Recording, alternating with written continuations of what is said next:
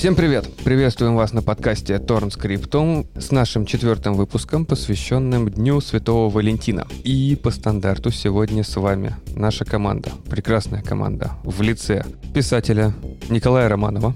Здравствуйте, друзья! Безмерно рад снова нас всех видеть, и вместе слышать, и всем любви. Режиссер-сценарист Евгений Калядинцев. Здравствуйте, дорогие друзья. И нашу прекрасную мейкап-артист Марину Рине. Всем приветики, рад всех видеть и слышать в новом году. Это наш первый выпуск 2024 года. 2004. Я практически ушла в 2007, но немножечко промахнулась. Зато ты нас прямиком отправила в ту временную эпоху, откуда мы фактически взяли все наши фильмы. Конец 90-х, да. начало нулевых. Это самые кровавые, самые безбашенные фильмы, которые потом стали мягкими. Вот мы любим то время как раз за французскую жесть, за японский свежеоткрытый хардкор. Вот туда мы сегодня отправимся, друзья. Да, и я Владимир из команды Horror Production. Подкастер, фотограф. Владимир, кто ты еще? Ой, кем я только не являюсь, лучше не будем. Вот, сегодняшний выпуск посвящен 14 февраля, самому лучшему любовному дню да, что ж, друзья, этот выпуск, по идее, вы должны его будете услышать накануне Дня Святого Валентина, 14 февраля. Очевидно, что в это время вы будете заняты поиском фильма для уютного романтического просмотра со своей второй половиной. Но мы сделали всю работу за вас. И мы подготовили для вас подборку фильмов идеальных для свидания. Почему же они, собственно, идеальны? Дело в том, что существует огромное количество романтических комедий, однако поверьте, что не такие фильмы проверяют ваши чувства. Проверить ваши чувства должны будут фильмы «Необратимость Гаспара Ная», или же «Токийский кулак Синий Цукамото», или же «Остров Кинкидука», либо же «Кинопроба Такаси Мийке». Какой фильм идеален для вашего свидания, вы вместе с нами решите к концу этого выпуска. Ну, а теперь по поводу того, почему они идеальны. Если после свидания, на котором вы просмотрите один из этих фильмов, вы все еще останетесь вместе, то можете не сомневаться, ваши чувства искренние, и ничто не сможет вас разлучить. Ну, а если ваша вторая половина не сможет вытерпеть и половины просмотра, ну что ж, лучше узнать об этом как можно скорее и найти себе действительно человека, которого не испугает то, что мы собираемся сейчас обсуждать. Ну и что ж, не могу не сказать, что на эту концепцию меня вдохновил мой э, старинный добрый друг Митя. Митя, если ты меня сейчас слушаешь, я тебе передаю привет, который в далеком 2007 году, когда у нас еще не было смартфонов в кармане с постоянным интернетом и с быстрым доступом к описанию фильмов, к тому тому же кинопоиску. Он так на первом свидании зашел в кинотеатр, решил выбрать какую-то интересную драму, на которую пойти вместе с девушкой. И, о, что-то вроде как какой-то интересный русский фильм новый появился, давай-ка сходим на него. Решил он, и это оказался «Груз 200» Балабанова. Собственно, по мотивам вот э, этой самой истории мы сейчас и пишем наш с вами выпуск этого подкаста Торн Скриптом. А чем закончилось свидание Мити в далеком 2007 седьмом после этого фильма. А вот в том-то все и дело, что оно было первым и последним. А, ну то есть «Груз 200» плохой, получается, фильм для свидания? Или у них Он... были плохие чувства? Нет, это хороший фильм для свидания, наверное. Очевидно, все было понятно с этим человеком. Эта девушка не прошла проверку, ну, поэтому, собственно, и вот, и до свидания. Слушайте, а я, кстати, когда смотрела, я почему-то взялась, ну, типа, идеальный фильм для свидания, и я вот рассматривала их с точки зрения того, что мы будем советовать их слушать слушателям. Я даже сделала себе шкалу от 1 до 10, по которой мечала все фильмы и расписывала, почему тот или иной фильм из нашей подборки отличный для свидания или наоборот плохой. У меня тоже свой лейтмотив. Вот я в каждой истории, которую мы будем обсуждать, вижу историю такой любви. Это жутко романтичные и романтические фильмы, поэтому я предлагаю все это объединить. Мы не противоречим. Да, отлично, Марина, конечно. Вов, а ты, кстати, не рассматривал? Может, у тебя тоже четвертая какая-то линия появилась? У меня линия заключалась только в том, что если я смог, не уснув, досмотреть хотя бы один фильм, следовательно, наверное, он хорошо подойдет для свидания. После этих фильмов ты не смог уснуть вообще. Нет, они, кстати, очень хорошо как колыбельные для меня играли. А, кстати, у меня очень похожая история была насчет свидания. Я только сейчас вспомнил, странно, что раньше это не вспомнил, что у меня как раз был в жизни такой в юности период, что я как раз, ну, не то чтобы проверял, но просто сначала так совпало, а потом стало интересно, что когда я знакомился с девушками, они приходили в гости, я им вот как раз Сукамото Железного Человека только включал Тецуа.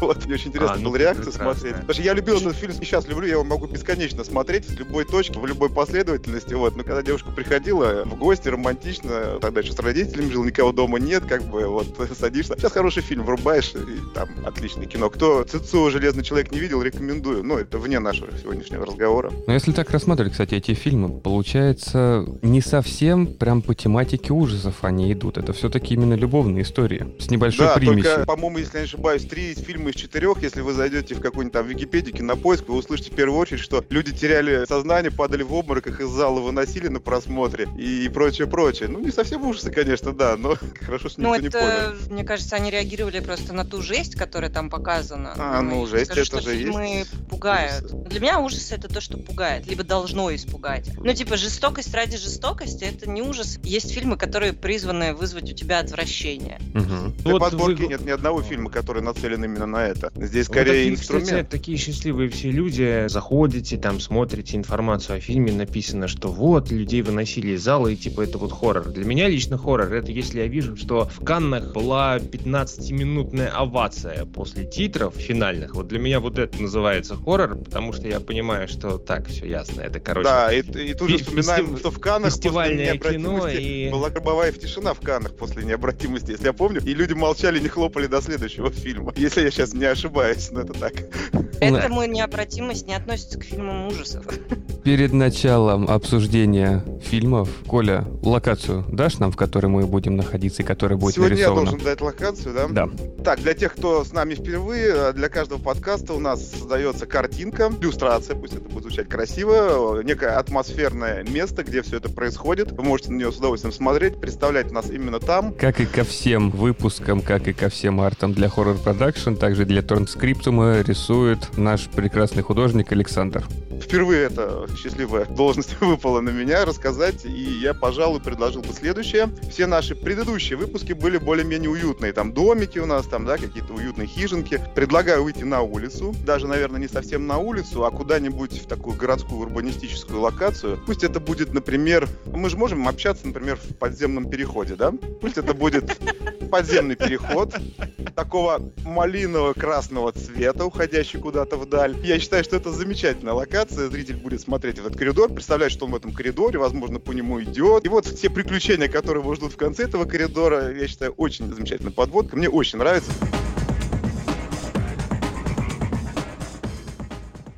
Да, ну что ж, друзья, мы начинаем с вами с фильма Гаспара Ноэ «Необратимость» 2002 года. Темнота ночи, багровые отблески на стенах притона, бледные как простыня лица. Герой мечется в лабиринте лестниц и переходов одного из подпольных клубов. Цель – найти и убить человека, которого он никогда даже не видел в глаза, но у него есть веская причина ненавидеть. Незнакомец до смерти изнасиловал его подругу, с которой случайно столкнулся в безлюдном городском переходе. Аннотация фильма на кинопоиске, которую вы такие читаете, смотрите. О, класс! Отличный фильм для свидания. Тут же я такой, подожди, подожди, подожди. Какой до смерти? Она в коме, кинопоиск. А вообще сама идея, как можно до смерти изнасиловать? Ну, забить потом до смерти. Но это все насилие называют. Она в коме, кинопоиску не верьте, дама в коме. Впрочем, вы все знаете, приготовьтесь к тому, что спойлеров мы вам сейчас насыпем безбожно. А поэтому... может быть, она и не в коме. Там на самом деле не говорится, может, она просто без сознания. Нет, там говорили, что она ну, в коме, когда очень, везли. Кстати, да, вот представьте, что вы читаете эту аннотацию, и затем, собственно, ваша подруга... Ну, давайте так, я буду от лица, что логично, мужчины вести повествование и представлять, что вот условная там избранница, девушка со мной сидит, с которой мы сейчас на свидании должны посмотреть фильм. Марина, женская, соответственно, точка зрения на тебе. И вот как раз... Спасибо, что так, девушка... Я, я, я, я тогда кто насильник в коридоре? Не понял. Мы вам не мешаем, друзья. Нет, нет, я имею в виду, что просто представьте, да, да, что девушка задает вам такой вопрос. Подожди, я что-то не понимаю, как вот можно до смерти изнасиловать? Ты такой, а вот это мы сейчас и узнаем. И вы включаете фильм. И выключаете фильм. Как другой мой друг Ярослав, которому я также передаю привет, мы с ним обсуждали этот фильм, кстати, тоже в разрезе свидания, и как-то он мне сказал о том, что, ну, типа, да, я необратимость смотрел, типа, давно, и он еще, типа, нулевых. Я ему говорю, я надеюсь, типа, не на свидании, типа, а то там после такого фильма вряд ли на что-то стоило как бы рассчитывать. Он такой, ну, на свидании. Я такой, ну, понятно. И типа, секса потом у тебя не было. Он такой, да нет, был. И я говорю, так, стоп, с самим собой не считается. Ну, что он отвечает, считается. То есть у нас рассматривается сейчас такая девушка, которая невинная, вообще не знает, что ее пригласили смотреть. Кто такой э, Наэ, что такое Красный да, коридор, да? Да, да, да, да, ой, ой, да, да, конечно. Именно так. Это самый-самый большой кайф. Неподготовленный человек, у которого, в отличие от нас, четырех больных ублюдков, совершенно как бы нормальные представления о том, какие фильмы нужно смотреть на свидании. Хорошо, Друзья мои, это, это да. будет твоя девушка, а у меня девушка будет подкованная тогда в кинематографе, которая на первых же кадрах, увидев мясника, который голый сидит и размышляет, как он снасильничал над своей дочерью, скажет, о, так это продолжение фильмов на один против всех, это продолжение фильма «Падаль», мы смотрим шикарную трилогию. Да, друзья, кто не в курсе, необратимость — это косвенно продолжение первых творческих работ Наэ. Если вы их не видели, ну, можете узнать, о чем знаменитая первая сцена, шокирующая и якобы непонятная в фильме. Да, кстати, если честно, у меня с этим фильмом я просто не могу не поделиться. Я всем предлагаю обсудить. И, кстати, да, вы сейчас будете говорить, Жень, спасибо, что разрешил. Не за что. Как у вас произошло знакомство с этим фильмом? Потому что я, честно говоря, долгое время был большим трусом в плане кинематографа. Сейчас я могу французский экстрим смотреть на завтрак и прекрасно себя чувствовать. Но до этого фильма я очень долго не мог добраться. Мне было жутко страшно. Я еще тогда не увлекался хоррорами, но я слышал то, что мне рассказывали другие, что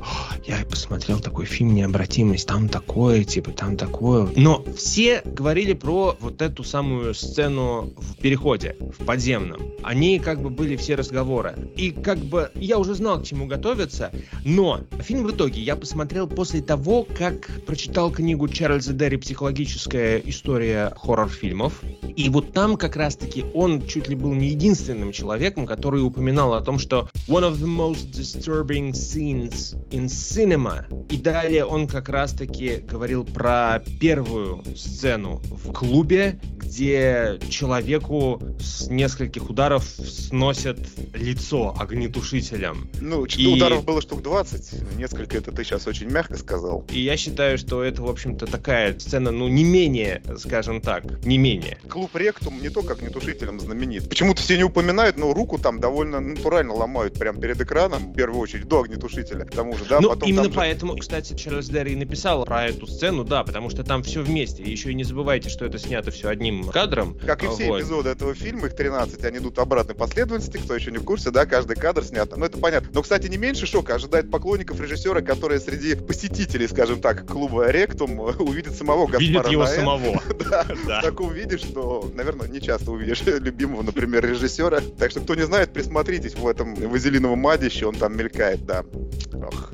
Поэтому, да, все это одним планом. Ну, там просто идет с повышением градуса. Друзья, давайте, расскажите, пожалуйста, про свой опыт просмотра, как вы вообще вот это посмотрели. Я, насколько знаю, Марина, кстати, прекрасно этот фильм тоже знает, и она даже видела эти все сцены. Но, Марина, ты поделилась, да, что накануне подкаста, когда ты просматривала, то все-таки нет, он как бы не потерял своей жести. Я не смотрела «Необратимость» вот до момента подготовки к этому подкасту. Но я смотрела все жесткие сцены из него, ну, все две. Потому что, когда он мне попал на глаза, как-то вот это обсуждение, не помню, то ли я интервью про Касселя прочитала, то ли еще что-то. Мне стало интересно, что же там такое. Я прочитала сюжет. Ну, я из тех людей, которые читают сюжет, но вдруг там прям очень жутко. И я посмотрела вот эти все сцены. Ну, тогда меня это очень сильно впечатлило. Сейчас, на самом деле, я больше... Ну, типа, они очень впечатляют, но я уже не понимаю, зачем они такие долгие. Как, например, первая сцена с огнетушителем. Мне понравилось тем, что действительно там и руку ломают, и вот, вот его сейчас там изнасилуют тут же с этой сломанной рукой, и влетает этот чувак с огнетушителем. То есть действие происходит очень быстро, и ты даже не успеваешь сориентироваться, что творится. Еще из-за операторской работы, которой ты смотришь этот фильм, создается впечатление, что ты тоже очень сильно пьян,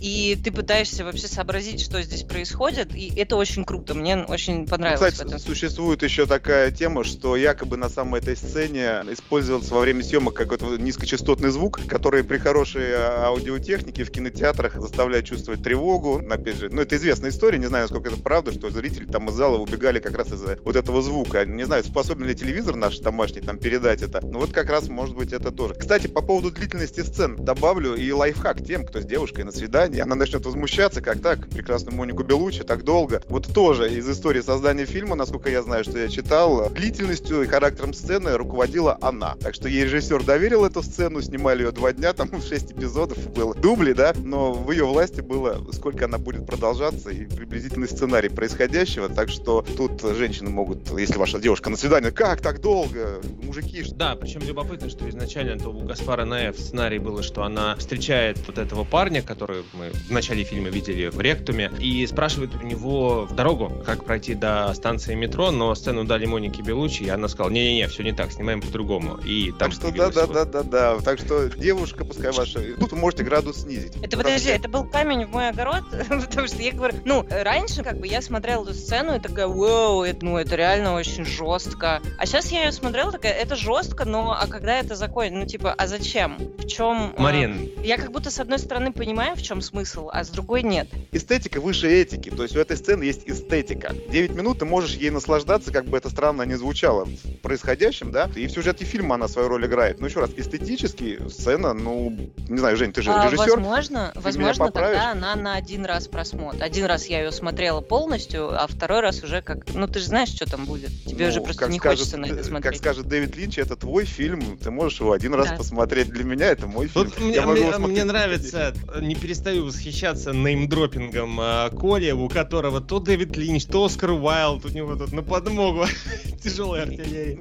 Блин, что могу поделать, я чертовски эрудирован. Ты знаешь, я смотрел этот фильм полностью, тоже целиком, уже когда был достаточно таким искушенным зрителем, и во время вот этой сцены переходе у меня уже была такая профдеформация, что я на это смотрю и такой, м-м, ну окей, ладно, типа 10 минут, а почему не 20? Ну то есть там люди как бы выбегали в Каннах из э, кинозала, хорошо, но давайте 20 можно было минут все это делать, и они тогда вообще там просто в обморок бы попадали и так далее. Поэтому здесь я тоже в какой-то момент поймал себя на мысли о том, что типа меня хотят просто тупо, ну вот, шокировать ради шока, ну то есть жесть ради жести. И этот момент на самом деле, когда он происходит, когда в этот момент у меня происходит моментальное отключение как зрителя, и я на это смотрю уже немножечко так вот отстраненно и понимаю, что сейчас, какие механизмы. Это когда, знаешь, когда ты разговариваешь с человеком-манипулятором, и, в общем, ты увлечен как-то разговором, пытаешься что-то доказать или еще что-то, а потом ты вдруг так раз и понимаешь, что, а, стоп, да понятно все с тобой, подожди, ты мной манипулируешь. Ну окей, ну давай посмотрим. Слушай, я, кстати, еще,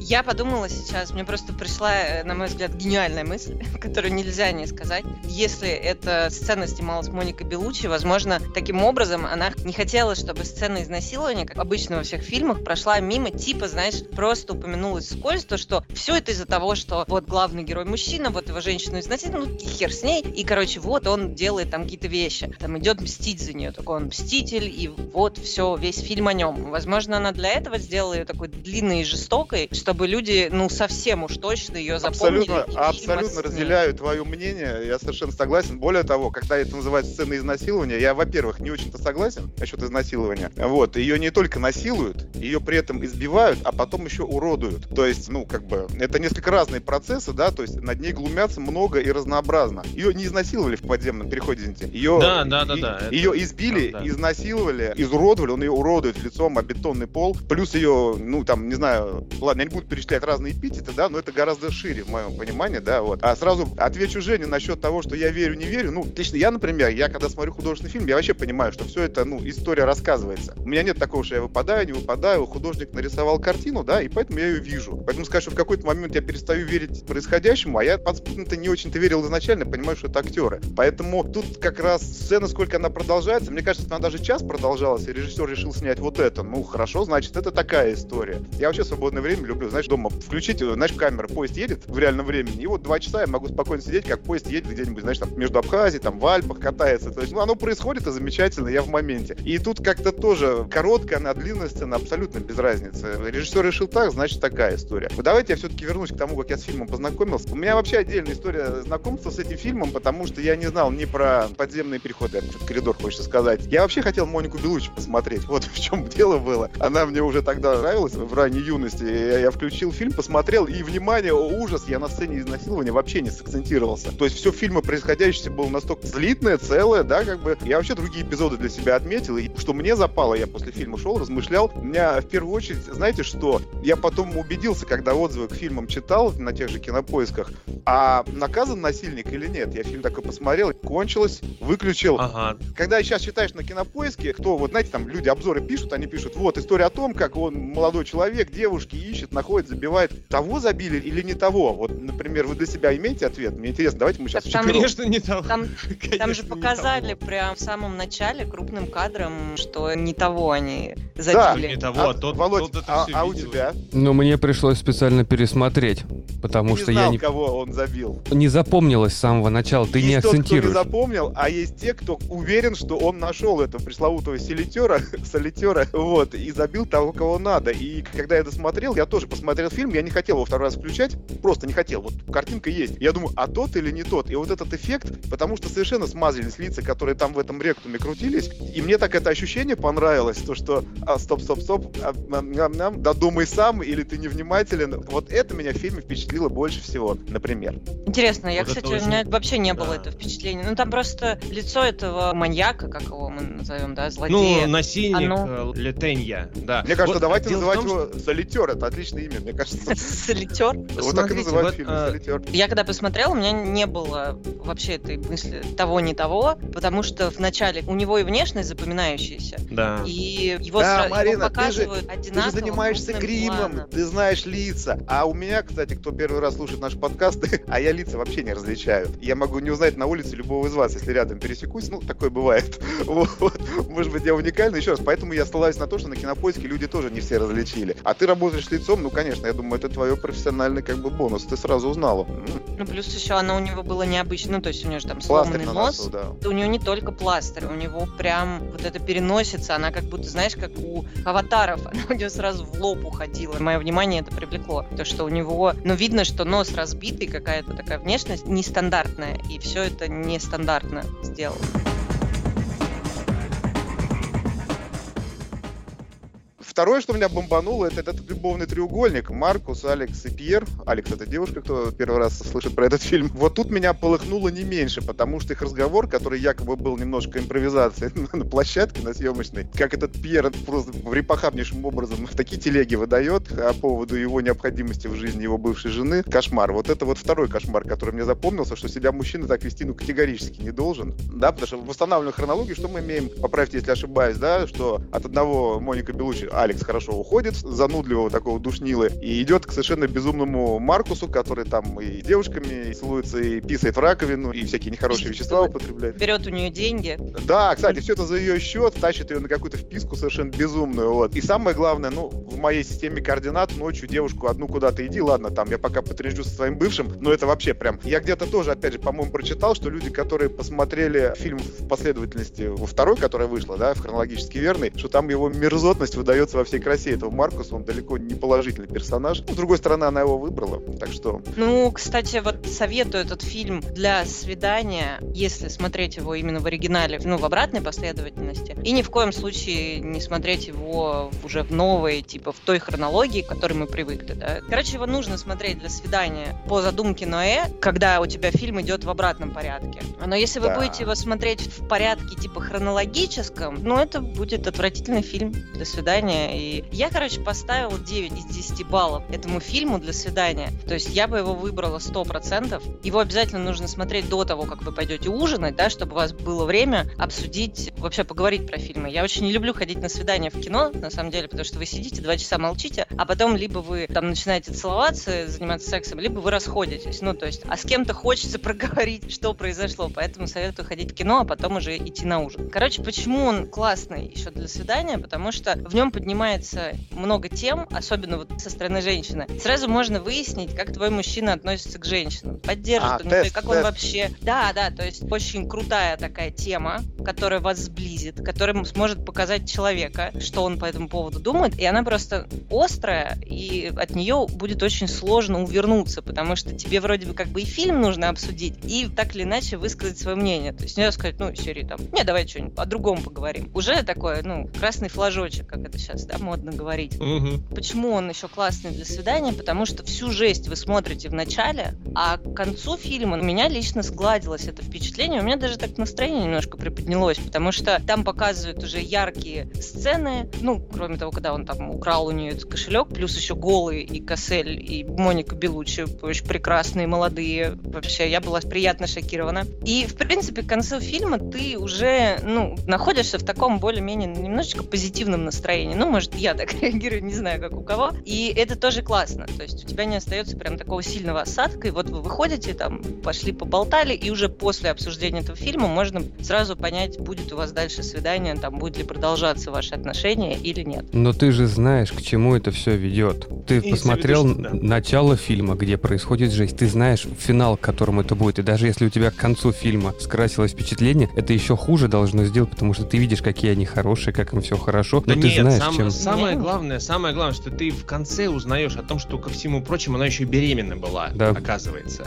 Ну, у меня нет детей. И это, по идее, это, по идее, вообще как бы должно тебе разбить сердце. Нет, дело не в детях, тут дело в беременной женщине. И то есть, как раз-таки за счет вот этой вот всей радужной картинки, как мне кажется, по задумке на F, в конце это просто окончательно тебя просто должно убить, когда ты понимаешь, что вот эта вся жесть, которая происходит, а еще ко всему прочему, она еще и была беременна. И вот после этого все, вот окончательно. Слушай, ну мне кажется, это больше впечатление бы произвело, если бы она была прям уже долго беременна. А так ты узнаешь то, что вот она сама не знала, ну только-только, считай, если сегодня ошибаюсь, узнала о том, что задержка она несколько дней, она там говорит. Ну типа две недели. Мы не хотим сказать, что мы принижаем ну... значение беременности, конечно же, Женя правильный акцент сделал, да, но чисто технически она сама еще, мне кажется, это не осознает. И это нисколько не минимизирует трагедию ее, конечно. Насилие, которое над ней случилось, оно такое жесткое, такое, ну, вообще объемное, что мне уже туда ничего не добавит, типа, чего-то сверх меры. То есть она, Более она того, уже все, под... она перевалила через край, Про... туда уже ничего не добавляет. Согласен, ну... даже если бы это с мужчиной, например, произошло, да, ну, градус уже просто был вот в том же самом уровне. Так, ладно, а вот коридоры, коридоры, поскольку я там специалист по всяким смутным трактовкам. А, хорошая подача. Ну, просто на самом деле, надеюсь, как это, я начал с интеллектуальной девушки, да? Поэтому я рекомендую этот фильм для свидания с девушкой, которая у вас, ну, не в смысле, что образованные, необразованные девушки чем-то отличаются, но вот которая любит покопаться во всяких деталях и понять, что на самом деле, как бы, совы не то, чем кажутся и прочее, прочее, да? Главный в фильме-то не коридор, хотя мы ему столько времени уделили, подземный переход, почему-то коридором он называется. А главное в фильме на самом деле это... Огнетушитель. О, да, второй предмет, ну, тоже не главный, но огнетушитель, да. Главное в этом фильме книга, которую она читает. Это ключ ко всей истории. Что и зачем Наэ снял. В лифте, когда Маркус, Алекс и бывшим мужем едут или нет, она говорит, что она читает книгу. Мужчины ее мало слушают. А книга эта появляется в фильме неоднократно. Читает она книгу, и рассказывает, что в книге что-то там о снах говорится, что-то говорится о там времени, да, и книгу мы видим в самом конце, ну, хронологически. Это первая сцена, когда она лежит на лужайке, читает, прям как Алиса в «Стране чудес», которая лежала на лужайке и читала свою книжку, да, там, или какие-то мечты. Она читает книгу, которая называется «Эксперимент, внимание, со временем» Джона Дана. Книжка 20-х годов, философский такой научный трактат. И, внимание, эксперимент со временем, фильм идет задом наперед, хронологические сцены. Тут пора бы уже задуматься, что за эксперимент со временем время предлагал Джон Дан в свое время, сто лет назад, предлагал он следующее, что время на самом деле, если вы не читали вдруг эту книгу, в двух словах скажу, открытая информация, никакого секрета здесь нет, никаких тайн, да, что он предполагал, что время существует в едином моменте, а восприятие на прошлое, на будущее, да, это сугубо свойство мозга, нашего восприятия, мы иначе не можем. Вот. Но если отключить все эти блоки, которые у нас в башке есть, то в какой-то момент можно воспринять это все. Например, во время сна. И когда человек спит, он может одновременно видеть, что будет, что не будет, да, и внимание, сейчас вы уже, если фильм смотрели внимательно, хорошо помните, сцену, когда в постели она говорит, мне снился сон, я иду в красном коридоре, который раздвигается пополам. Ну, тут мы физиологически психоанализ отодвигаем, что красный коридор, женщина, которая боится, что она забеременеет, тут свои ассоциации, в это не полезем, вот, а то, что она говорит о сне, про коридор, и коридор мы видим позже, то есть фактически две точки времени как бы у нее пересекаются, да, и здесь прям напрашивается сам вывод, да, что сняв фильм в обратной последовательности, на э нас заставляет к концу фильма все эпизоды чувствовать одновременно, то есть если бы мы смотрели фильм хронологически, счастливая пара, мы рады, они гуляют, что-то тревожно, она выходит, ее насилует беда, да, то здесь, двигаясь наоборот, когда мы оказываемся в моменте счастья с утра, мы одновременно знаем, что их ждет в будущем, как они изнасилуются. И вот этот эффект потрясающий, я считаю, уникальный для кинематографа, да, когда мы одновременно находимся во всех сценах, мы видим сцену счастья и видим сцену кошмара одновременно. Это за счет вот этого эксперимента. Со временем, а здесь эксперимент Гаспарне, который фактически это воплощает методом одного из величайших искусств кинематографа. Он заставляет нас вот этот эксперимент со временем, который изначально звучал как бредово, да, все время собрать в одно, испытать. Когда мы находимся в начале фильма, когда они обнимаются в кровати, мы по-прежнему в ужасе, потому что Алекс изуродован и изнасилована, потому что Маркус не такой уж порядочный и красивый романтик, потому что все, все, все, вот это у нас в единой точке находится. Почему фильм снят задом наперед, почему я не понимаю, зачем он их выдвинул. И это тоже еще не все. Блин, ну это так круто, что мне даже не хотелось тебя перебивать, хотела дослушать до конца, потому что я, я вообще на это не обратила внимания, когда смотрела, особенно сцену я... в кровати. Ну кто смотрит, думает, о чем они говорят, и, извиняюсь. И там сложно книгу. думать, там показывают гениталии, извините, Винсан Кассель зачем-то измелькают, там сложно не отвлечься. и Моника Белучи. Они чертовски красивые, они молоды, у них идеальное телосложение, они близки. И они в жизни в этот момент реально, поэтому они даже не играют. Поэтому да, это прекрасная сцена, но сцена 9-минутная, которую из головы не вытащить, да, и огнетушители, сломанные руки, ты уже все это знаешь. Коля, огромное тебе спасибо. Вот на самом деле обожаю ремарки, когда действительно вот что-то еще, помимо прочего, какие-то важные вещи, которые заложены автором, вот умный человек тебе расскажет. Правда, это было очень классно. Ты куда убрал мою все. фразу, что я не закончил?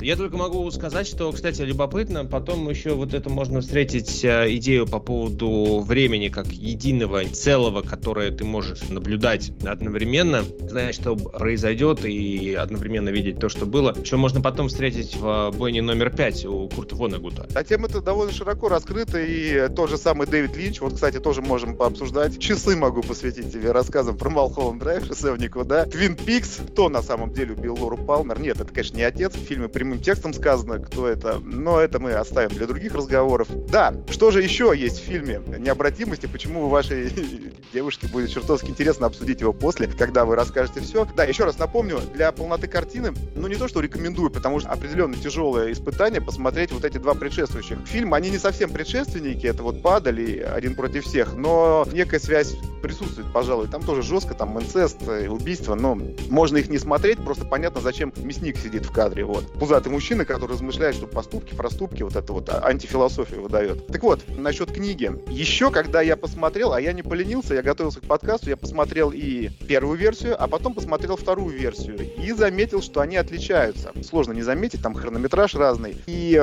там некоторые сцены немножко изменены. Самое главное, там отсутствует вообще ключевая сцена, которая для меня была самой странной в оригинальной необратимости. Эта сцена находится между эпизодом, когда они в постели нежатся, и когда она лежит на лужайке. Ее несложно заметить, ее отсутствие, потому что она вот в кульминации первого фильма, ну, в конце, да, а, если не запутал, надеюсь, а когда вы смотрите новую версию, она в начале должна мелькнуть. Итак, перед тем, как они лежат в постели, Моника Белучи спит. В платье, в котором она лежала вот на самой лужайке. То есть вначале она как Алиса лежит на лужайке, через нее дети прыгают, все крутится, она читает книжку «Эксперимент со временем». Потом есть эпизод, где она в этом платье лежит на кровати. Просто почему-то, и видно, что она спит. Ее лицо два раза показывают, у нее голова на бок, глаза закрыты, она спит. И после этого сцена, как звонит будильник, и начинается история когда ты смотришь назад, в обратной последовательности, оригинальная, то эта сцена уже, наверное, слишком смазана, ты уже весь шокирован. Но если посмотреть фильм задом наперед, смотрите, она на лужайке читает книгу «Эксперимент со временем». Потом нам показывают, как она лежит в кровати, спит, и внезапно звонок будильника, начинается история. Никакой тайны в фильме не будет. Не было никакого изнасилования. Тревоги женщины, которая еще не сделала тест и подозревает о том, что произойдет, красные коридоры, да, да, да, да, это еще один чудесный слой, который, может быть, не настолько уверенно звучит, как экспериментом со временем, но у меня есть маленькое доказательство. Когда Гаспар Наэ снимает новую версию, точнее, выпускает, и фильм идет нормально, он эту сцену с лежащей Моникой Белучи вырезает, потому что это настолько жирная подсказка и спойлер в начале, ее там нет, по крайней мере, в той версии фильма, который я смотрел, этой сцены просто не было. Зачем из этих эпизодов, из всех, во-первых, зачем она присутствует, это абсолютно другой эпизод, он вне формата всех этих кусков, и почему он его убирает, ну, ответьте себе сами, может быть, это правда выглядело просто как, ну, разрушающее всю историю. Она читает книгу, они просыпаются, ля-ля-ля, все идет, и мы уже не догадаемся, наверное, что это ее сон, о чем явно было сказано в изначальной версии. Финиш. Короче, все это ей приснилось. Самый неуважаемый как это формат произведений среди авторов научной фантастики. В чем на я категорически деле, не согласен, но... На самом деле, типа, всего этого не было. Но ее тревоги почему не было? Момент в едином времени, еще раз, было, не было, для нашего мозга не имеет значения, а для мозга зрителя тем более. Вы все это уже испытали, вы переварили, вы находились в этом одном эпизоде, то есть все времена у вас сошлись в точку, вы все это испытали, вы находитесь в шоке, и да, вот так работает наш мозг. Сон или не сон для нас без разницы. Иногда мы даже не понимаем в момент пробуждения, было это или реальность. Это тоже из этой книги. Это ключевой фактор эксперимента. Почему называется эксперимент со временем? Где поймать эти времена на стыке пробуждения и реальности. Когда человек не понимает и видит все в точке и уже осознает, поскольку он проснулся. Так вот, фильм, я подозреваю, я все-таки слово подозреваю оставлю для тех, кто сейчас просто не согласен со мной, что он снял Гаспар Наэ именно про это, об этом и гениально дал нам это почувствовать. Ну, кто не согласен, легко опровергайте меня, я только рад буду. Теперь еще хочется прочитать книгу, понять вообще, о чем там речь. Но так вот, если Блин, я что, не я знаешь непонятно не читаешь, Я же ну, понятно все просто рассказывал. Ты, же- ты в общем сказала, тебе интересно почитать. Или там прям так и написано, типа, две страницы, такие, Это- ну, в общем, и так. Нет, там не две страницы, она такая средней толщины. Ну, я собственно, ее видно в книге. Да, по фильму. Да, мне еще нравится, потому что она, когда ее якобы читает вначале, она там на первых страницах открыта, она на самом деле еще толком ничего не прочитала, но это ладно, оставим на маленький киноляпчик. В принципе, если ты не знаешь, что это за книга, она же там еще на французском там написана, или... Я, Тайм, когда там, смотрел, тайм. там был, по-моему, эксперимент большими буквами Нет, написан. тайм, тайм, тайм там жирно написано, а если присмотреться, видно название хорошо. Вообще, насколько я понимаю, это очень известная книга за рубежом. Это как вот э, в «Матрице» читали они какую книжку? Это вам домашнее задание, уважаемые слушатели. Узнайте, какую книгу читали на съемках «Матрицы». Вот, там тоже была ключевая идея, которую всячески обыграли, и сам уже фильм ушел далеко дальше. Далеко дальше. Писателя можно пристрелить за такую формулировку.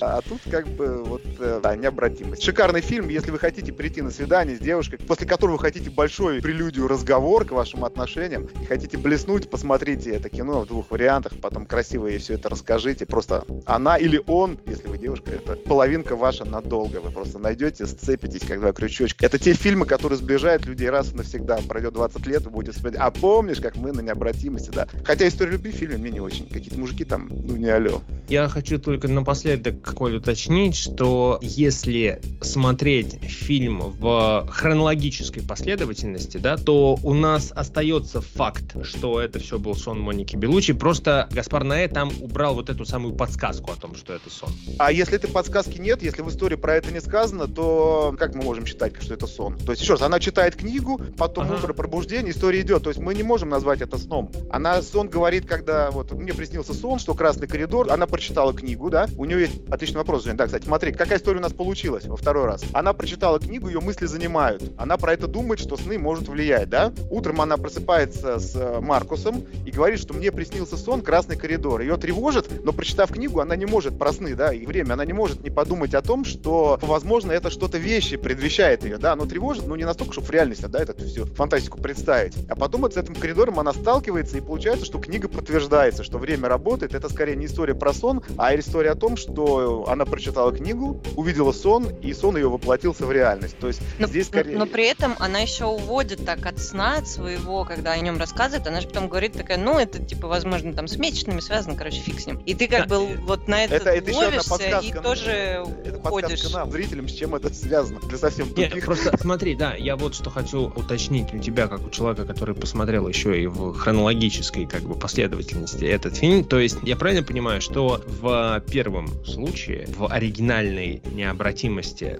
при большом желании можно увидеть намек на то, что это все сон у Моники Белучи, что на самом деле ничего этого не было. В оригинале это прямым текстом сказано. Еще раз, она просто лежит и спит. Да, да, да, да. Почему-то мало людей об этом просто говорит на том же самом кинопоиске. Ну, я, знаешь, честно, на этой интересно... сцене сна я не думала, что она спит. Мне почему-то казалось, что она просто, ну, она в раздумьях лежит. Смотри, я не обратила там четкое пересечение. Она в платье, глаза. которым она была на улице, да, она да, лежит на кровати, понимаю. где она смогла. Еще раз, просто посмотрите этот кусок и задайте себе вопросом, зачем вообще я, этот я, я помню, кадр. я просто к тому, что Но, там да, ребенка сейчас... еще, там же идет кадр, он с плаката да, с да, зародыш, да, да, да. ну, с эмбриона. Почитайте, переходит... прочитайте слоган, вот когда она спит, над ней плакат это... из фильма «Одиссея 2011» вот, да. какой, да? Почитайте да, да, слоган да. на этом плакате, там вообще все вам прямым текстом сказано. Я не буду специально это говорить. Там все сказано. Я том, потому что, что я зацепилась на то, что она типа сделала тест на беременность, но я понимаю, что это в другом порядке идет. И я думала, она типа вот она вернулась с этой лужайки, она лежит, размышляет, то есть смотрит куда-то вниз. Мне почему-то так пока я вообще не словила то, что она с закрытыми глазами лежит. Смотри, а не думаешь ли ты, кстати, Коль, что убрав таким образом эту самую подсказку из э, более поздней версии в хронологическом порядке, которая выстраивает сцены, что Гаспар Наэ в таком случае, он как бы сам сознательно отказывается от такого трактования и такой, нет, ничего подобного, типа это никакой это не сон, то есть он сам как бы отвергает, сам признает, что это не очень хорошо, как бы говорить. Слушай, а давай, знаешь, как сделаем сон. эксперимент со временем, ведь все точки существуют в едином моменте, да? Прошло 20 лет. Гаспар Ная уже не тот Гаспар Ная, который был тогда, и он выпускает фактически что-то какое-то, он какую-то другую историю хочет рассказать. Он смотрит на этот фильм по прошествии времени. 20 лет необратимость смотрели тысячи, сотни тысяч, миллионы людей, да? И все говорят о чем? Что это фильм об изнасиловании в подземном переходе, а фильм про огнетушитель, фильм про это, про это. Я не знаю, сколько людей, как я, сказали ему, чувак, ты снял фильм про сон. То есть, а был ли, может, я вообще первый это сейчас произношу, понимаешь? Вот. И он слушал, ну, отлично, показываем обратной последовательности фильм. Может, он сам уже не считает, что я согласен с тобой совершенно. Потому что фильм, этот фильм стал про вот то, про то, что мы все решили, про то, что он 20 лет показывался, а не про то, что было у молодого на Э в голове изначально. Потому что книжка мой это не нравится даже. Ну, ты отличный да. массаж сделал, я даже не знаю, я сейчас ответил или спросил, или просто поддержал. Я в восторге сейчас просто. Да, это просто... От самого себя. Ну, ты знаешь, в городке замечательном программе был такой вот скетч, как Пушкин а, завязал с писательством, что он такой, все, я типа завязываю все, я понимаю, что это не мое. Это когда на балу к нему подходит какой-то мужчина и благодарит его за совет. Он не понимает, говорит, типа, спасибо огромное, вот я вот, как вы советовали, так все и сделал. А что? И он приходит, этот мужчина, который Пушкина благодарит. Стоянов играл Пушкина, к нему подходил Олейников с очень маленькой женщиной. То есть мы только видели макушку ее головы, то есть она буквально по пояс ему. Я поняла, че, Да, она по пояс ему была. И он такой говорит, да, а, а что, говорит, что я типа не понимаю. Ну как, вы же сами написали, чем меньше женщину мы любим, тем больше нравимся мы ей. И вот у меня типа все срослось, спасибо. Вообще-то Шекспир сказал, и не меньше, а легче, ну ладно. Так же, как с фильмом «Необратимость», все забывают, что он говорил после этой фразы, и все используют только ее. Да. Мне, кстати, еще знаете, что очень понравилось в фильме «Необратимость»? Я вот на что обратила внимание, как быстро там решаются дела. Реально, вот после того, как они увидели эту Алекс, как ее завозят в машину скорой помощи, к нему просто подскакивают два чувачка, такие кабанчиком, и сразу такие, ну, мы там видели, мы знаем, кто его видел, у нас есть человечек, пойдем, просто платишь нам денежку, мы тут по райончику быстро решаем. По сути, они путают, но по факту они же находят этого солитера ну, если рассматривать историю, за как, два как, часа или если, сколько? Смотри, если рассматривать историю как детективную, на самом деле ничего сложного. Но этот момент, смотри, какой эпизод. Изначально Солитер хотел изнасиловать другого человека, скажем так, да? Ну да. Это другой человек, занимается проституцией, скажем так, да, под головой вот этих двух типов, которые подваливают. Солитер хватает вот этого вот человека в переходе, тут поворачивается Моника Белучи. Он переключается на нее, да, изначально жертва выбегает, и, конечно, тут же рядом ее сутенеры находятся, она к ним обращается, что Солитер там опять жестит, как бы. Они тут же через 15 минут жертву забирают, они рядом ошиваются, подходят и говорят, слушай, а мы в курсе кто? И дают наводочку, кто знает, по крайней мере. Сами они солитера не называют, стопудово они знают, кто это, да? Ну, потому что тут сам пазл складывается. Но они наводят на того человека, который расскажет. Можно заработать. То есть тут все в моменте происходит, тут никакой тайны, собственно, нет. Быстро оно еще долго тянулось, на самом деле. Заработать на том, что они информацией владеют. Ну, как Нет, всегда, так, ну оперативно окей, работают. а- она им рассказала, они же потом садятся в эту машину такси, едут куда-то. Я в этот момент, ну, там Глуп очень быстро все происходит. Нет, они сначала доезжают куда-то, в какое-то Так, кафе, Очевидно. а потом А, уже оттуда Так, а- узнают. а клуб должен быть рядом, потому что как далеко успел уйти солитер-то? По-хорошему, они же вышли... Типа они, е- а, ну, они едут сначала в какой-то один клуб, там как будто какая-то Они выходят, вот смотри, а, Маркус с Пьером выходят через 15 минут после того, как вышла Моника Белучи. То есть за это время, грубо говоря, ведем время на Нет, я, я понимаю, я тебе говорю про То есть до момент, клуба, как, до клуба как они узнали. Нет, ректум был между общением с проституткой и ректумом. Там есть еще одна локация, в которой они приезжают. Когда они едут с таксистом, потом они выкидывают этого таксиста, они доезжают на машине до какой-то локации, и там в ней уже они узнают, что этот чувак тусуется в клубе ректум. То есть вот Кафешке этот момент какой-то. еще. То есть они просто им сказали имя, они приехали в рандомную кафешку, ну, на районе, выяснили, где этот чувак тусуется, что он тусуется в ректуме, и поехали искать ректум.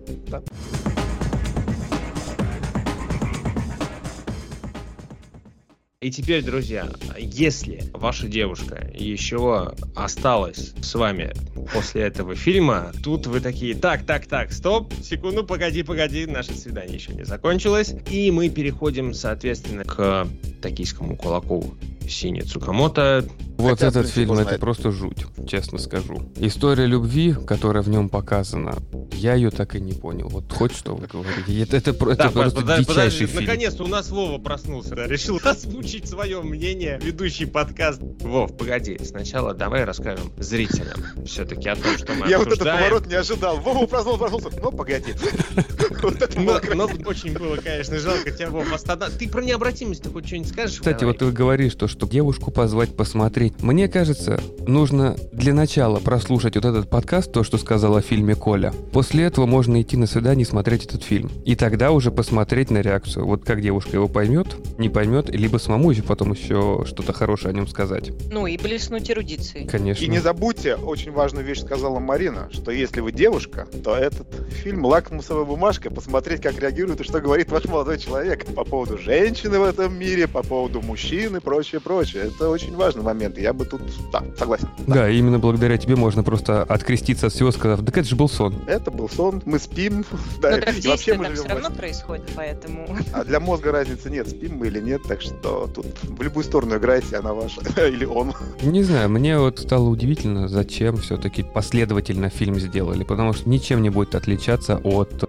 десятков, сотен таких же фильмов, где происходит сначала все хорошо, потом все очень плохо. Мне кажется, что как раз-таки фильм, который в правильной, скажем так, последовательности, опять-таки, его невозможно смотреть в отрыве от изначальной версии. Это вот именно что фильм для второго просмотра. Не для тех, кто Слушай. хочет посмотреть какую-то историю, а для тех именно, кто хочет переосмыслить необратимость. Скажу мое мнение, а я даже сам понимаю, что оно более чем спорное, но оно мое мнение, оно мне нравится. Это как в свое время произошло с книгой «Алые песнопения» Клайва Баркера, да, он придумал Пинхеда своеобразного, а потом со временем Пинхед стал настолько популярным, что он написал книгу про то, как он выглядит в популярном мире. Все сказали, что за дрянь написал Баркер, ну, цитата, вот я так не считаю, но неважно, вот. И здесь то же самое, Наэ показал через 20 лет тот фильм, который 20 лет все смотрели. Вот, скажем, такая формулировка. Ну, не То знаю, Это это- был фильм, вот это то, что вы как бы видите, вот это вот вы и получите. А свое то, что он считает, вы увидите в оригинальной Но версии. это то Ну же, и Гасман то же самое, как смотреть «Помни» вторую версию, которая идет в хронологическом порядке. О, сколько я могу рассказать про «Помни», но это не история любви, и мы движемся дальше Да, вот я высказался, можем переходить к вашему токийскому кулаку. к нашему. К, к вашему.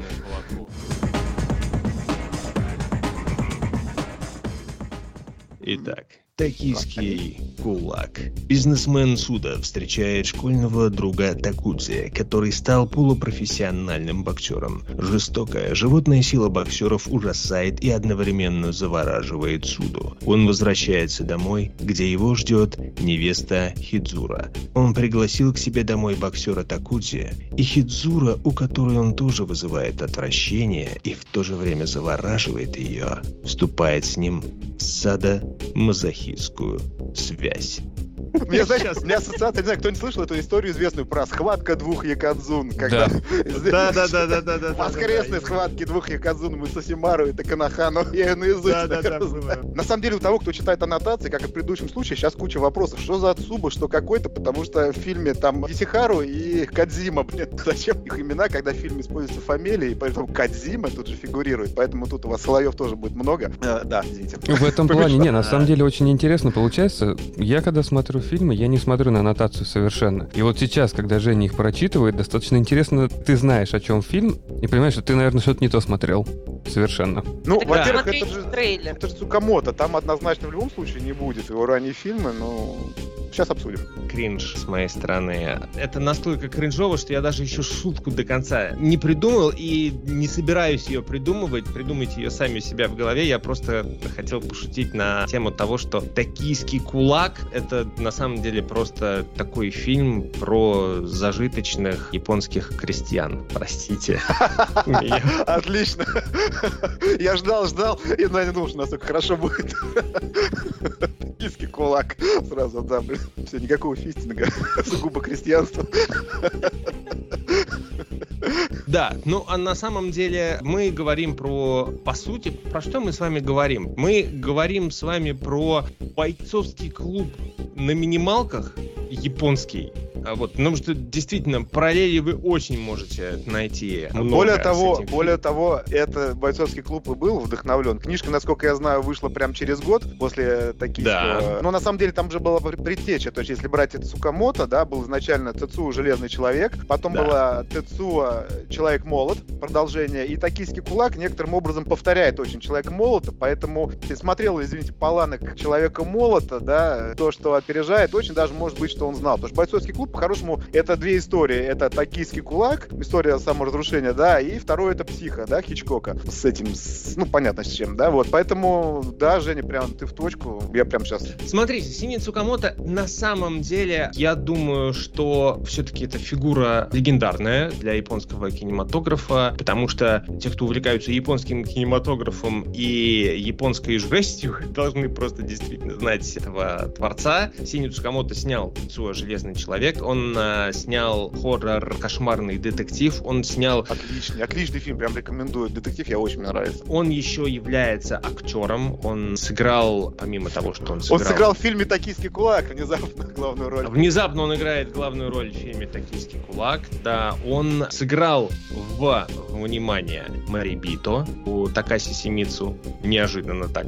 Ну, то есть это еще один японский хоррор-мейкер, который сделал «Проклятие», сыграл там главную роль. Ну, конечно, большинство, в общем, может его, наверное, помнить по фильму «Молчание» Мартина Скорцезе. Там Синий Цукамото также появляется. Но для нас в данном случае это... А, кстати, это... добавлю к его звездности, если вам все это ничего еще не сказала, то, если не ошибаюсь, ТЦУ «Железный человек» долго собирался делать ремейк некто Квентин Тарантино. Ну, если, опять же, вам это имя о чем-то говорит. Ну, это к звездности персонажа, о котором мы сейчас говорим. Я вот сейчас понял правильное слово. Даже не звездность, а культовость. Культ, вот, абсолютный. Да, это вот, это вот то. И то, кто забыл, да, самое. это я вначале говорил про ТЦУ «Железный человек», когда я девушек приводил. Да, вот это вот, это вот мы про него сейчас говорим, про этого, но про другой фильм. Как говорил Коля в начале, но поскольку весь наш подкаст это сон, то можно посмотреть так абстрагированно одновременно все моменты, и сейчас, в общем, выяснится. Класс, обожаю тебя. Но учитывая, что мы пишем этот подкаст в 6 утра, то я бы сейчас с удовольствием свыклась с мыслью, что я еще сплю и проснусь э, где-нибудь часов в 10, выспавшись. И тебе надо будет писать подкаст с нами, когда ты проснешься. Я такая, пацаны, вы не поверите. Да я все это уже знаю и видела. На самом деле, я вот что хочу сказать. Если необратимость и кинопробу для подкаста предложил я, то «Токийский кулак» и «Остров Кинкидука» на совести Николая Романова. И тут вот честно говоря, мы же все как бы прекрасно понимаем, как бы, да, что у нас идеальный фильм для свидания в, кавычках, конечно же. Тем не менее, смотря фильмы Коли Романова и Сини Цукамото, и Коли Романова и Ким Кидука, «Остров» и «Токийский кулак», у меня возникало такое вот как бы небольшое недопонимание, что типа, ну и ну, что тут такого? Ну типа, да, я бы посмотрел. Ну то есть я бы посмотрел этот фильм на свидание с человеком, не с которым я хотел бы расстаться в моменте просто, а с которым, ну да, есть потом что обсудить и так далее. Тот же самый, например, «Токийский кулак». Женя, а давай вот сейчас прямо вот сейчас на секундочку на паузу, да? Действительно, да, я это все предложил, и более того, с комментарием, что мне очень интересно послушать вас, в первую очередь, по поводу этого фильма. А давай вот сейчас спросим, например, девушку Марину, которая на первом свидании, и ее молодой человек, ну, намечающийся, говорит, Марина,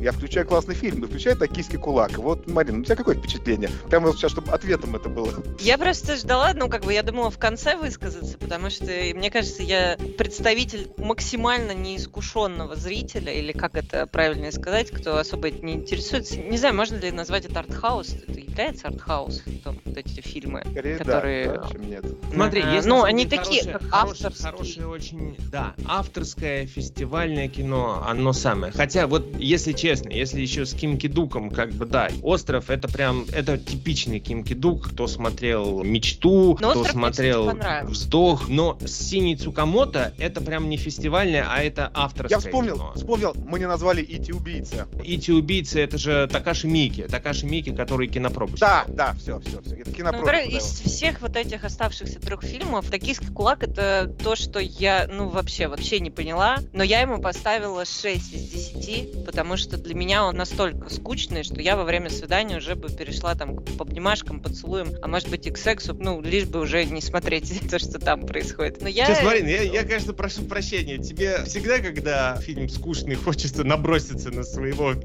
партнера? Мне хочется на что-то Отличная рекомендация. Молодые люди, выбирайте скучные внимание. фильмы. Да, скучные фильмы на свидание — это топ, потому что, ну, тебе же хочется что-то другое поделать, ну, как бы, а нельзя, ну, неудобно сказать в открытую, потому что человек тебе все-таки поставил фильм, там, очень долго про него рассказывал, поэтому, как вариант, это уйти на ласке и как-нибудь выключить этот фильм или выключить звук, либо оставить вам, все равно вы уже не будете на него смотреть. Он просто максимально был для меня непонятен, я даже как-то упускала сюжет, что там происходит, в какие моменты. Меня единственное, что включало обратно в фильм, это когда начиналась там такая громкая музыка, и вот что они там на ринге, я даже вспоминала Mortal Kombat какой-то, и такая думаю, ну, сейчас бы посмотреть Блин, Mortal Kombat. Значит, уйти на ласки, уйти на ласки. Я забираю просто это словосочетание, мне так понравилось. Уйти на ласки. Уйти на ласки. Классно. Мы уходим с вами, знаешь, уходят на рекламную паузу. Можно Удалился уйти на, на ласки. Я где-нибудь Ну, на, на самом деле, конечно, я просто себе представляю сцену, где, да, вот парень с девушкой там смотрят тот же самый токийский кулак, на свидании парень поставил, и девушка такая, ну, типа, все, ладно, хорошо, понятно, и да, уже такой как бы легкий петинг начинается, и, а парень говорит, да подожди, подожди, сейчас будет лучший момент, сейчас, сейчас, вот сейчас, смотри. Там еще события, события. происходят в конце. Да. Потому что Володя и... задал вопрос, а мы не ответили, а что вообще происходит в этом фильме, для того, да, кто уже посмотрел. события, Объясните. они очень долго тянутся, и с этими перебивками, вот эти сплетения во времени, там не, прошлое, вообще, вообще настоящее, еще что-то. Я имею в виду какие-то ну. яркие, тоже, например, самая яркая сцена, да, там, когда они там начинают друг друга бить, вот она, наверное, если из таких смотреть, она уже в самом конце практически. А не это когда парень девушку бьет? Нет, подождите, подождите. Начинается когда с того, она что... его избивает. И... Когда они друг друга избивают. Мужчина живет с женщиной, да, вот они живут вместе. У них быт не очень ладится, потому что его утомляет работа, а взаимопонимания у них нет, такая классическая урбанистическая композиция, да. Между ними явно уже давно все прохладно, и у него вообще совсем все прохладно, она какие-то попытки делает, да, и внезапно появляется... Ну, какие попытки она делает? Они а, смотрят «Гражданина Кейна» Орсона Уэллса. Офигенные Они следуют попытки. нашей рекомендации фактически смотреть фильмы. Они пытаются как-то... Не пытаются, они в этом существуют, пока не появляется в треугольнике третий персонаж, да, бывший одноклассник, я так понимаю, этого главного героя, вот, который активно начинает в отсутствие мужа молодого человека к женщине приставать. Она сначала как отворот-поворот дает, но потом события все-таки продвигаются совершенно по нехорошему руслу, да, а подспутно всплывает история, что у них было что-то у этих двух молодых людей еще в районе детства, да, когда бивают знакомых, да, и они начинают заниматься боксом этим самым. Вот один вдруг остался как раз заниматься боксом, стал профессионалом, а второй себе это все подавил и внутрь себя это все загнал. И вот у него вот это вот начинает. Если что, это как раз тот самый режиссер, Синий Цукамото. Да, вот этот вот, да, главный персонаж, это он Исихару. И тут начинается любимая тема, да, собственно, начинается себя выражать режиссер, да, вот эти его боди-модификации. И даже когда видно, ну, как мускулатура играет этот боксер, да, одноклассник, тут же Тецу в любом случае вспоминается, хотя тут железных штырей всех этих проводов нет, шлангов, да, но это вот тот же самый персонаж, такой вот нечеловеческий, все эти мускулы, прочее, прочее. Тут, конечно, вот этот вот треугольник с хождением, от, идя от него к нему, от него ко мне, приводится к тому, что все трое встают четко на рельсы саморазрушения. И тут я могу ответить на вопрос, почему мне это так было интересно. Ну, давайте по сюжету. Они встают на рельсы саморазрушения и успешно разрушаются. Причем одноклассник-то вот этот весь маскулинный, в принципе, ну, да нет, ну тоже разрушается на ринге, он изуродовается, там, мне кажется, да, уже в фатальной стадии, да, когда у него кровище хлещет, избит, изуродован. Но при этом, герой. при этом одержал победу. Да, там победы, нет победы, там путь есть, как у самурая, да, и путь у него был саморазрушение в том числе. Ну, какая победа? Это вообще, для Цукамото вот этой вот линии нет, потому что он японец, кстати, самурай, да. Его путь это путь уничтожения себя. И девушка себя тоже весьма элегантно начинает вот этой вот жизненной композиции тоже саморазрушением выводить. Она ударяется в пирсинг сначала довольно простой, да, уши себе прокалывает, потом просто железные штыри себе под кожу засовывает, все это вытаскивает, себя вырывает. Делает татуировку, которая, кстати, на секундочку, в Японии как бы не особо в почете, то есть если как бы у тебя есть татуировки, то ты не можешь общественные бани, например, там. Очень вызывающе. популярные да, посещать. Да, да. Это даже сейчас. А тогда это фильм 95 -го года, и вы ну, понимаете. Это в фильме довольно понятно объясняется, то есть там из контекста явно, как они на татуировку реагируют, как там одежду рвут, то есть вот это все, да. Опять же, есть сцены насилия в фильме, ну, не такие, как в необратимости, но тем не менее, друг друга они избивают, и вот это все идет к тому, что вот это вот такое уже ритуальное саморазрушение, как решение вопроса. Ну, речь, конечно, тут, если вы, опять же, всего Цукамото смотреть, оно навязывается вот эти образы, да, человек уничтоженный городом, урбанизацией, он становится в непонятную ситуацию, где человеческие чувства, в принципе, уже мало что решают, и вот это вот разрушение как выход, как у Тецуа мы это видели, это разрушение выход, как прочее, это такой чистейший экспрессионизм, тут нужно просто смотреть и воспринимать, что как бы мы видим. Мне, ну, кстати, еще вот в глаза очень бросалось, ну и что мне не нравилось, на что я обращала внимание, это на грим, когда они избиты. Ну, то есть он такой... Гротескный. Да, да. Мне, мне нравится слово вот нарочито. Нарочито, да, неестественно. Я хотела сказать гиперболизированный. Да, но очень он, да, такой. Ну, ты знаешь, прям, смотри, да. Это меня прям выбивало. Вообще, вообще вот тут, казалось, тут что Женя, я смотрю какую-то Марин,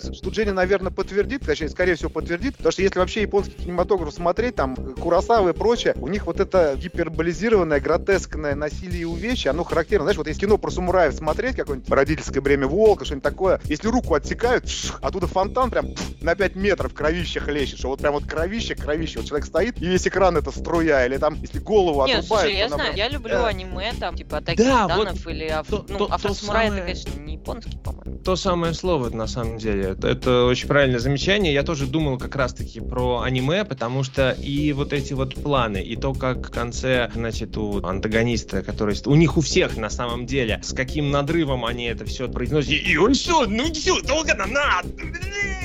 Да, они постоянно орут фонтаны на тебя. просто, вот это вот крови. Это очень забавно, на самом деле, смотрится с тем пластическим гримом и теми пластическими эффектами, которые там у них были. Ой, ладно, слушай, а давай посмотрим, есть... заклятие долины змей какой-нибудь еще. Все такой же грим. Что еще любопытно, у меня, почему, на вопрос отвечая, почему я этот фильм предложил, мне приятно его обсудить, он у меня связан довольно с романтичным периодом, таким немножко экстремальным и, кстати, внимание, боди-артным. У меня было время, когда я тусил с людьми, которыми как раз боди-модификациями активно занимались. Вот, собственно, там-то и Цукамото у меня был, вот все это смотрел, и тусовка такая была соответствующая. То есть люди не только татуировки делали, они там и пирсинг экстремальный, и всякие тавры, скарификация, вот эти шрамы, какие-то косы, там, крючи подвешивания. Вот это все было очень интересно, и с фильмом хорошо пересекалось. Почему так запал, собственно? Вот у меня была знакомая девушка, у которой, сейчас, если я не совру, у нее было 27 проколов на лице, и я ни разу ее не видел без этого чудесного макияжа, если можно так сказать. И это интересно, да, и девушка в фильме тоже делает пирсинг, поэтому лично для меня он в том числе, вот, э, знаете, все герои, они саморазрушаются, я не сказал главное, что для них это катарсис, они счастливы в конце, разрушаясь. Этот на ринге стоящий, у него лицо разваливается, да, и этот в больнице лежит, его не могут кровь остановить, у него из глаза вот эти потоки выливаются, и девушка, которая себя пирсинг выдирает, для них это выход, то есть, и это некий хэппи-энд. Вот это вот восприятие я встречал в жизни, конечно, не такое экстремальное, но,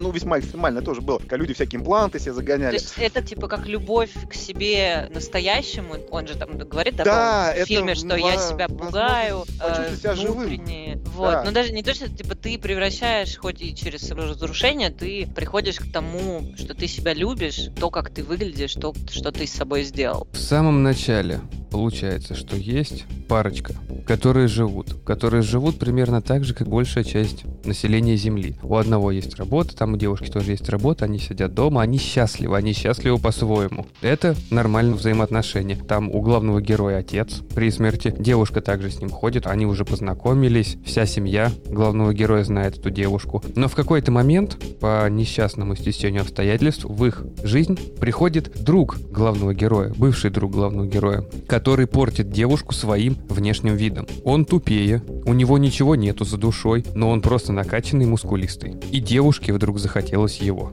Потому вот. что Володь, не смотри, вдруг. ты все совершенно правильно считал, просто идеально, как Цукамото туда заложил, насколько я это могу понять косвенно со своим мнением, да, смотри, это именно речь о том, что вдруг случайно откуда-то возникает, это из прошлого, это подсознание, все, что с нами происходит, всплывает оттуда. Это старая травма, которую герой себе закрыл. Он поклялся там, они занимались боксом, чтобы это, а потом он себе подавил и стал обычным клерком. И вот как прошлое из нас изнутри вылезает, да, разрушая нас, да, вторгаясь в нашу жизнь, меняя наши личные отношения, так и этот персонаж, он образ. Его вполне может не быть, если мы говорим о концепции вообще восприятия сюжета истории, да. То есть это то прошлое, которое к нам выходит и разрушает все вокруг, которое заставляет нас меняться. Почему внезапно там менеджер офисный в 45 лет забивается с головы до ног, начинает прыгать с парашютом или забухивает, или там налево идет. То есть прошлое в нас вырывается подавленное и начинает нас менять. И это разрушение... Непроработанные травмы? Да, именно это я и говорю, да, вот. Поэтому, да, это прошлое, оно вот сидит, мускулы показывает, это тот образ, к которому он стремился, но он подавил в себе. Он же тоже боец, да, он тоже пережил эту травму, но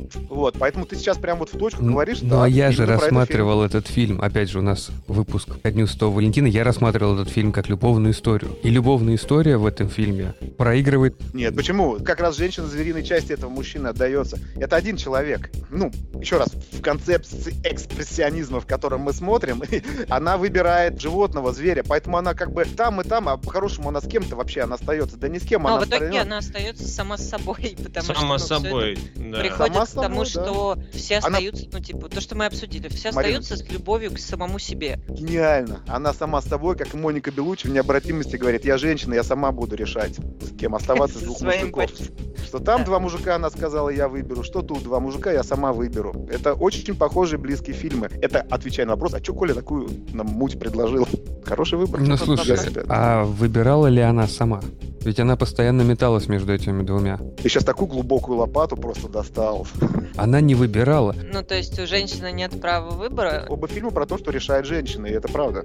Ну ладно, оставлю это Ну, вам типа, не знаю, я придерживаюсь мнения, что человек, если не хочет, он не будет выбирать ту или иную дорогу, либо Он действие в шокирован, своей жизни. что она, смотри, он шокирован, что ты сделала со своим телом. Мое тело, мое дело. Что хочу, то и делаю. Она делает татуировки, прокалывает. Она встречается со вторым, типа, она решает, кто когда кого бьет. Она избивает мужчину в конце. Она, в конце концов, там вот это обоюдно невнятно, кто кого насилует, происходит. Это она решила. И когда он ее домогается вначале, она, нет, все, дальше точка. А вот теперь я решила, а теперь происходит. Весь фильм она решает. Она полностью руководит этот процесс. Это фильм про эту женщину, между прочим. Потому что она движущая стержень. Там женский персонаж самым сильным является в этом фильме, я согласен, абсолютно. То есть там женщина решает абсолютно такой, как это... а, Хороший такой фильм. ради- радикальный феминизм там еще вот Да. присутствует.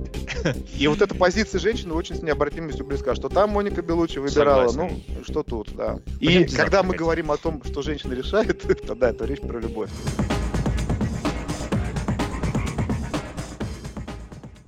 Ну что же, друзья, мы переходим к третьему фильму нашей программы. Это «Остров» 2000 года. Фильм корейского, можно сказать уже, классика, которого, к сожалению, уже нет в живых, Ким Ки Дука. Будете искать этот фильм, не сразу вам выпадет тот остров, который нужно, поэтому на том же кинопоиске можете забить его корейское название в транслитерации «Сеом». Ну и повторюсь, Ким Ки Дук, 2000 год. Итак, по безмятежной глади озера дрейфуют плавучие рыбацкие домики. Их хозяйка, загадочная и молчаливая Хиджин, днем продает рыбакам еду, а ночью свое тело. Она покорно терпит издевательства своих гостей, не подозревающих, что их жизнь целиком зависит от ее воли и капризов. Но когда в одном из домиков поселяется бывший полицейский, убивший свою подругу, между ним и Хиджин возникает странная связь, непреодолимое влечение, которое можно удовлетворить лишь жестоким сексом на грани безумия. Мало того, то, что мы теперь знаем имя главной героини, так еще и главный герой был бывшим полицейским. Мало того, что мы знаем ее имя, мы его еще к тому же уже и забыли. Да.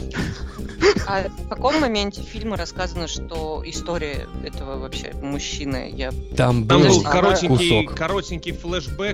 А из а, эпизодов как- складывается, да. А, складывается из эпизодов, да. Несколько мгновений, а то, что он полицейский, по оружию определяется, потому что пистолет с табель. Ну там. Опять же, это вы знаете. По мне, это просто какой-то мужик пришел суициднуться на островке Ну, и нет, все. на самом деле, там э, действительно, там есть такой флешбэк, просто где парочка занимается любовью, после чего происходит нечто не очень хорошее, и мы видим, как тело уже мертвой девушки куда-то волокут. И На самом деле, хорошо, да, но да. Оно, если знаешь, как рассмат- подано? Оно, знаешь, как подано? Оно мелькает там двумя буквально кадрами, до секунды, да? И, скорее всего, говорит о том, что режиссер нам намекает, что, по сути, неважно, почему оказывается этот персонаж, он просто как-то связует, почему его действия определенные в середине, да, когда видит полицейских. А по факту Ким Кидук намекает, что это вообще не важно, потому что иначе это будет история эскапизма, побега человека от прошлого. И вот режиссер говорит, мне это пофиг, хотите, вот, два Ну, мгновения, по сути, да, без, без вот этого всего, в принципе, можно смотреть фильм, не читая аннотацию, потому что она немного искажает восприятие всего фильма. Появляется Да, человек, э, прошлый, да, друзья, который простите, я скажу. А еще можно фильм не смотреть. Простите, вот такое мое мнение. Возвращаясь к нашей теме, оказалось, во-первых, я смотрела этот фильм с мужем, и Оказалось, что ты его смотрела с мужем. оказалось, что он смотрел его вот Оказалось. лет 12 назад, ну, типа, с девушкой, которая любила артхаусное кино, и они вместе его смотрели. Отвечая, наверное, на вопрос, ну, долго они не пробовали вместе, не знаю, повлиял ли этот фильм, надеюсь, нет, но посмотрим дальше, как пойдет. Мы вроде бы еще не расстались. Это было очень интересно, потому что я начала его смотреть, были рядом, и он такой, о, это же остров, там такой начинает пересказывать сюжет, но в итоге тоже посмотрел со мной. Но мне вот этот фильм больше понравился, чем вот два японских, которые мы выбрали. Кинопроба и Токийский кулак. Он хотя бы какой-то красивый, но его легче смотреть. Он, конечно, тоже растянут, такой немножко нудненький, но картинки очень красивые. И что самое классное, что мне очень понравилось, у них вся обстановка, вот эта вся художественная часть, там даже проститутки, они не выглядят как проститутки, то есть они одеты обычно. Вокруг обычная утварь, короче, комнаты показаны, одежда у них простая. Оно все не раздражает глаз, тебе как бы в лоб ничего не показывают, тебе просто вот рассказывают историю, какую-то очередную историю очередных людей, и ты в нее погружаешься. как в артхаусных описаниях это звучит как медитативный. Такие фильмы называют. Атмосферный и медитативный. А, да, В да. этот самый Это момент, значит- да. Если вам еще этого недостаточно, то обратите внимание, что у него как бы номинация на Золотой Лев. Да, и тоже толпы вынесены из зала людей в обмороке, которые видели кровавые сцены. Да, да, да, да, да, да, прекрасно. Но, знаете, при всех тех сценах, простите, пожалуйста, я, наверное, я очень... Ой, какой-то неутонченный, очень приземленный человек, но как бы, серьезно, Коля, Коля уж ты э, выбрал этот фильм для нашего просмотра. Будь добр, давай сразу перейдем к финальному кадру. Объясни, пожалуйста, что этим хотел сказать автор. Хорошо. Мы смотрим фильм о человеческих отношениях мужчины и женщины. Своеобразный. Ну, уж, Коль, давайте время тратить не будем, да. Опускаем внезапно мой 10-минутный монолог, который заканчивается фразой, что, как и в предыдущих фильмах, оказывается, что женщина рулит всей ситуацией и плавучими островками, и кто на них будет жить, кто не будет жить, кто куда попадет, везде рулит женщина. И когда в конце, кто это еще не понял, нам прямым кадром показывают, как мужчина погружается в женские лобковые волосы, с головой уходит и исчезает. Там, собственно, весь фильм, грубо говоря, об этом, что да, есть А любовь, я, и честно говоря... Так вот, что это я было. это- На самом деле так, да, но давайте, раз уж мне слово дали. Во-первых, я вот с Мариной абсолютно согласен. Это настолько фильм... У меня такое ощущение, что я в окно сижу, смотрю то, что происходит. Оно настолько прям мягко, легко ложится. Более того, ну, я сейчас никакие пространства лично не нарушу. Я часто видел и знал э, женщину, которая просто вот буквально из этого фильма. Такая же прическа, такая же манера одеваться, такое же погружение в себя и такое же многословие. Просто реальный человек. Это абсолютно реально сделано. То есть она не какая-то экзотическая, как вот девушка из кинопробы, да, которая будет не какая-то инфернальная из кулака вот с этими железными штырями. Это абсолютно женщина, которую мы можем можем увидеть. Такой же мужчина, это все абсолютно реально. Для меня, почему я два этих фильма выбрал, как я в «Токийском кулаке» сказал, что у меня с личной жизнью связано, так и этот фильм тоже связан с личной жизнью. Так получилось, что когда я его смотрел, ну, я просто видел, что у нас в комментариях кто-то похвалил Колины байки. Вот вам еще одна баечка, да. У меня были отношения с девушкой, которая, извините, брала в постель веревки и скальпель. Как раз этот фильм я смотрел в этот период времени, когда бурные, слово эксперимента, наверное, не очень хорошее. Ну, мы все были молоды, да, когда у меня были очень яркие отношения, вот, и поэтому фильм был чертовски близок и понятен, да, все эти крючки и прочее. Да, мы смотрим художественное кино, и мы знаем, что это актеры, и нас тут не вынесут, нас четверых уж точно из кинозала, на какого, что бы мы не смотрели, да, и плюс, кому надо, реальных кадров всякие жести могут найти в интернете, не ищите, вам это не надо, вот. Поэтому это все художественное, и то, что играет внутри, да, не на уровне восприятия, да, там, жести, а на уровне какие-то струны. Вот у меня прям по струнам это играло. Забегая вперед, если кому интересно, я очень быстро и ярко эти отношения закончил, потому что ничего здорового там дальше бы не было. Там другие специалисты должны были заниматься, очевидно. Вот. Будьте внимательны к своим близким, потому что внезапно могут быть разные такие вот фильмы случаться, как типа «Остров», да. Вот, поэтому, да, поэтому для меня этот фильм интересно обсудить с вами. То, что, что в этом фильме, это какое-то долгое и нудное, как Женя говорит. Наверное, да. Ну, знаешь, я что поймался на мысли? Я его давно не смотрел. Перед подкастом сел смотреть, и вот как супруг Марина, да, тоже я сел и не отрываясь просмотрел. Когда он кончился, ух ты, уже, ну, видишь, по-разному бывает.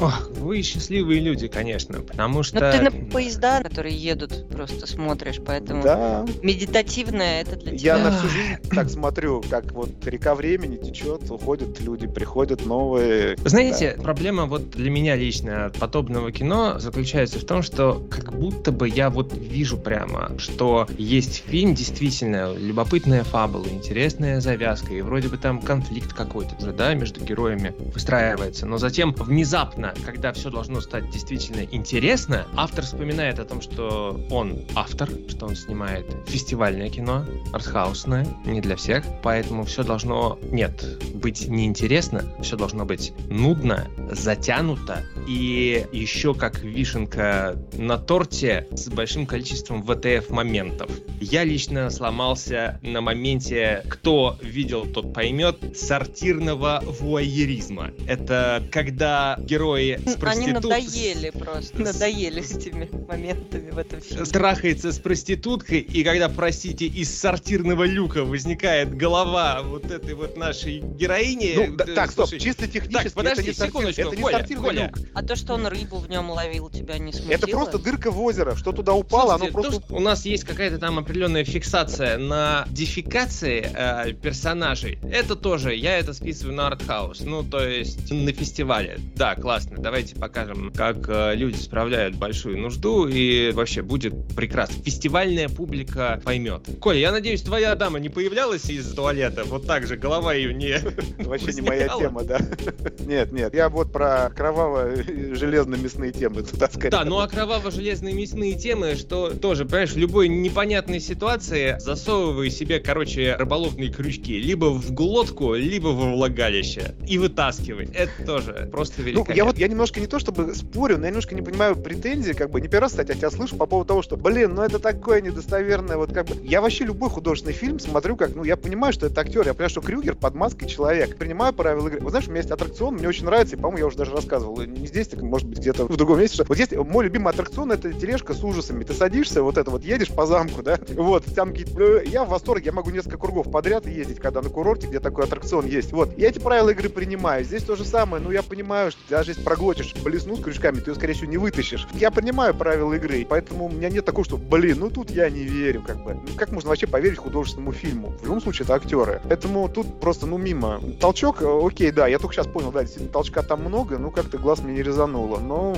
да, там толчок. Понимаешь, тут ведь еще штука в следующем. Мой любимый жанр это слэшеры. И я последний вообще человек, который может предъявлять за достоверность или еще там за что-то и так далее. И правила игры, условности, да, безусловно. Вот. Просто когда эти самые правила игры работают, и когда ты наслаждаешься этим аттракционом, это круто. Но когда ты смотришь, опять же, я считаю, что когда тебе хотят показать что-то пронзительное, какие-то страдания, героя, показать их так, чтобы прямо аж за душу схватило, но это у тебя ничего не вызывает, как просто смех. А вот интересно, слушай, вот я вот этот насчет пронзительных страданий вообще в фильме не увидел. Я наоборот, до меня месседж дошел, что все абсолютно отстраненное, что все очень холодное, да, ну как все, рыбы. ну come on, герой от нее уплывает, то есть у них вот это тоже опять непонятно, как мы бы сейчас современными терминами, токсичная, Окей, давай так, вот эта давай вот так. связь. Мы, мы с тобой, ты сильно, я немножко эстеты в кино, да, но у нас есть парень с девушкой, они врубили фильм, и давай они не в курсе вообще Каннского фестиваля, Львов, и смотрят про то, как женщина себя блесну засовывает, как мужчина ее глотает, вот в этом контексте. Ну, это единственная жесть, которую они посмотрят за весь А вот фильм, нет. это недолго. А вот нет, знаешь, что больше всего возмущало в фильме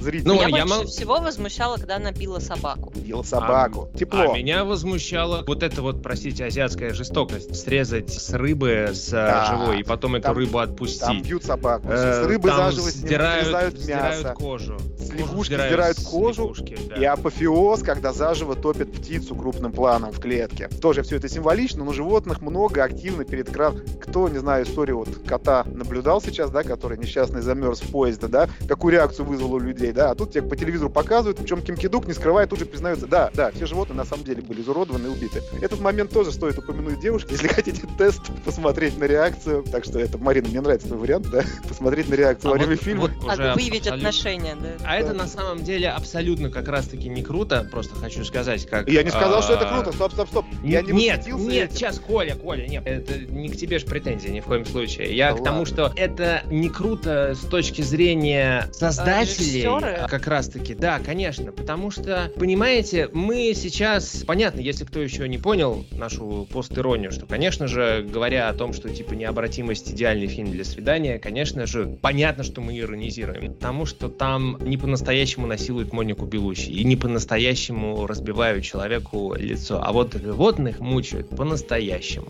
Вот. Поэтому Да, вопросов я думала, очень она собаку много. тоже, ну, типа, это для кино. Ну, Это- там, это звуки ка- шлепков наложили. Это Корея, и это собака. А, Я ну, буду да. Продолжать. У меня тоже была первая мысль, на самом деле, о том, что, ну, это слишком такой дурацкий уже прием для режиссуры, что через животных что-то показывать, ну, типа, come on. Однако, А потом я интересно, знаешь, вспомнила, какого года этот фильм, и такая, ну, тогда ладно. Кстати, знаешь, у меня сразу что пересеклось, когда фильм вышел и сказали, что с животными, Ким Кидук сказал, да-да-да, все нормально, мы нормально резали. Когда вышел «Дом, который построил Джек», тоже хорошо известного режиссера, тот в первую очередь сказал, что нет-нет-нет, лапки не настоящие, отрезали у птички, это все смонтировано, как бы вот реакция двух очень похожих, кстати, режиссеров. Ну, вы поняли, про кого я говорю. Нет, домашнее задание еще одно изучите. Вот, э, тот сразу открестился, а вот Ким Кидук нет. Не знаю, что я хотел этим сказать, ну, размышляю. За 24 лично для года меня тема это- отношения к животным как-то, ну, стала более экологичной. Нет, Марин, не совсем. Мы тут Едим мы говорим про же, Корею на самом деле. Здесь мы можем говорить про западную культуру. Все-таки восточная культура немножечко там по-другому. Ну и тем не менее, и в Спасибо. восточной и западной культуре животных едят одинаково. Насколько я понимаю, может Это ошибаюсь, конечно. Мне кажется, мы уходим от фильма. А может быть,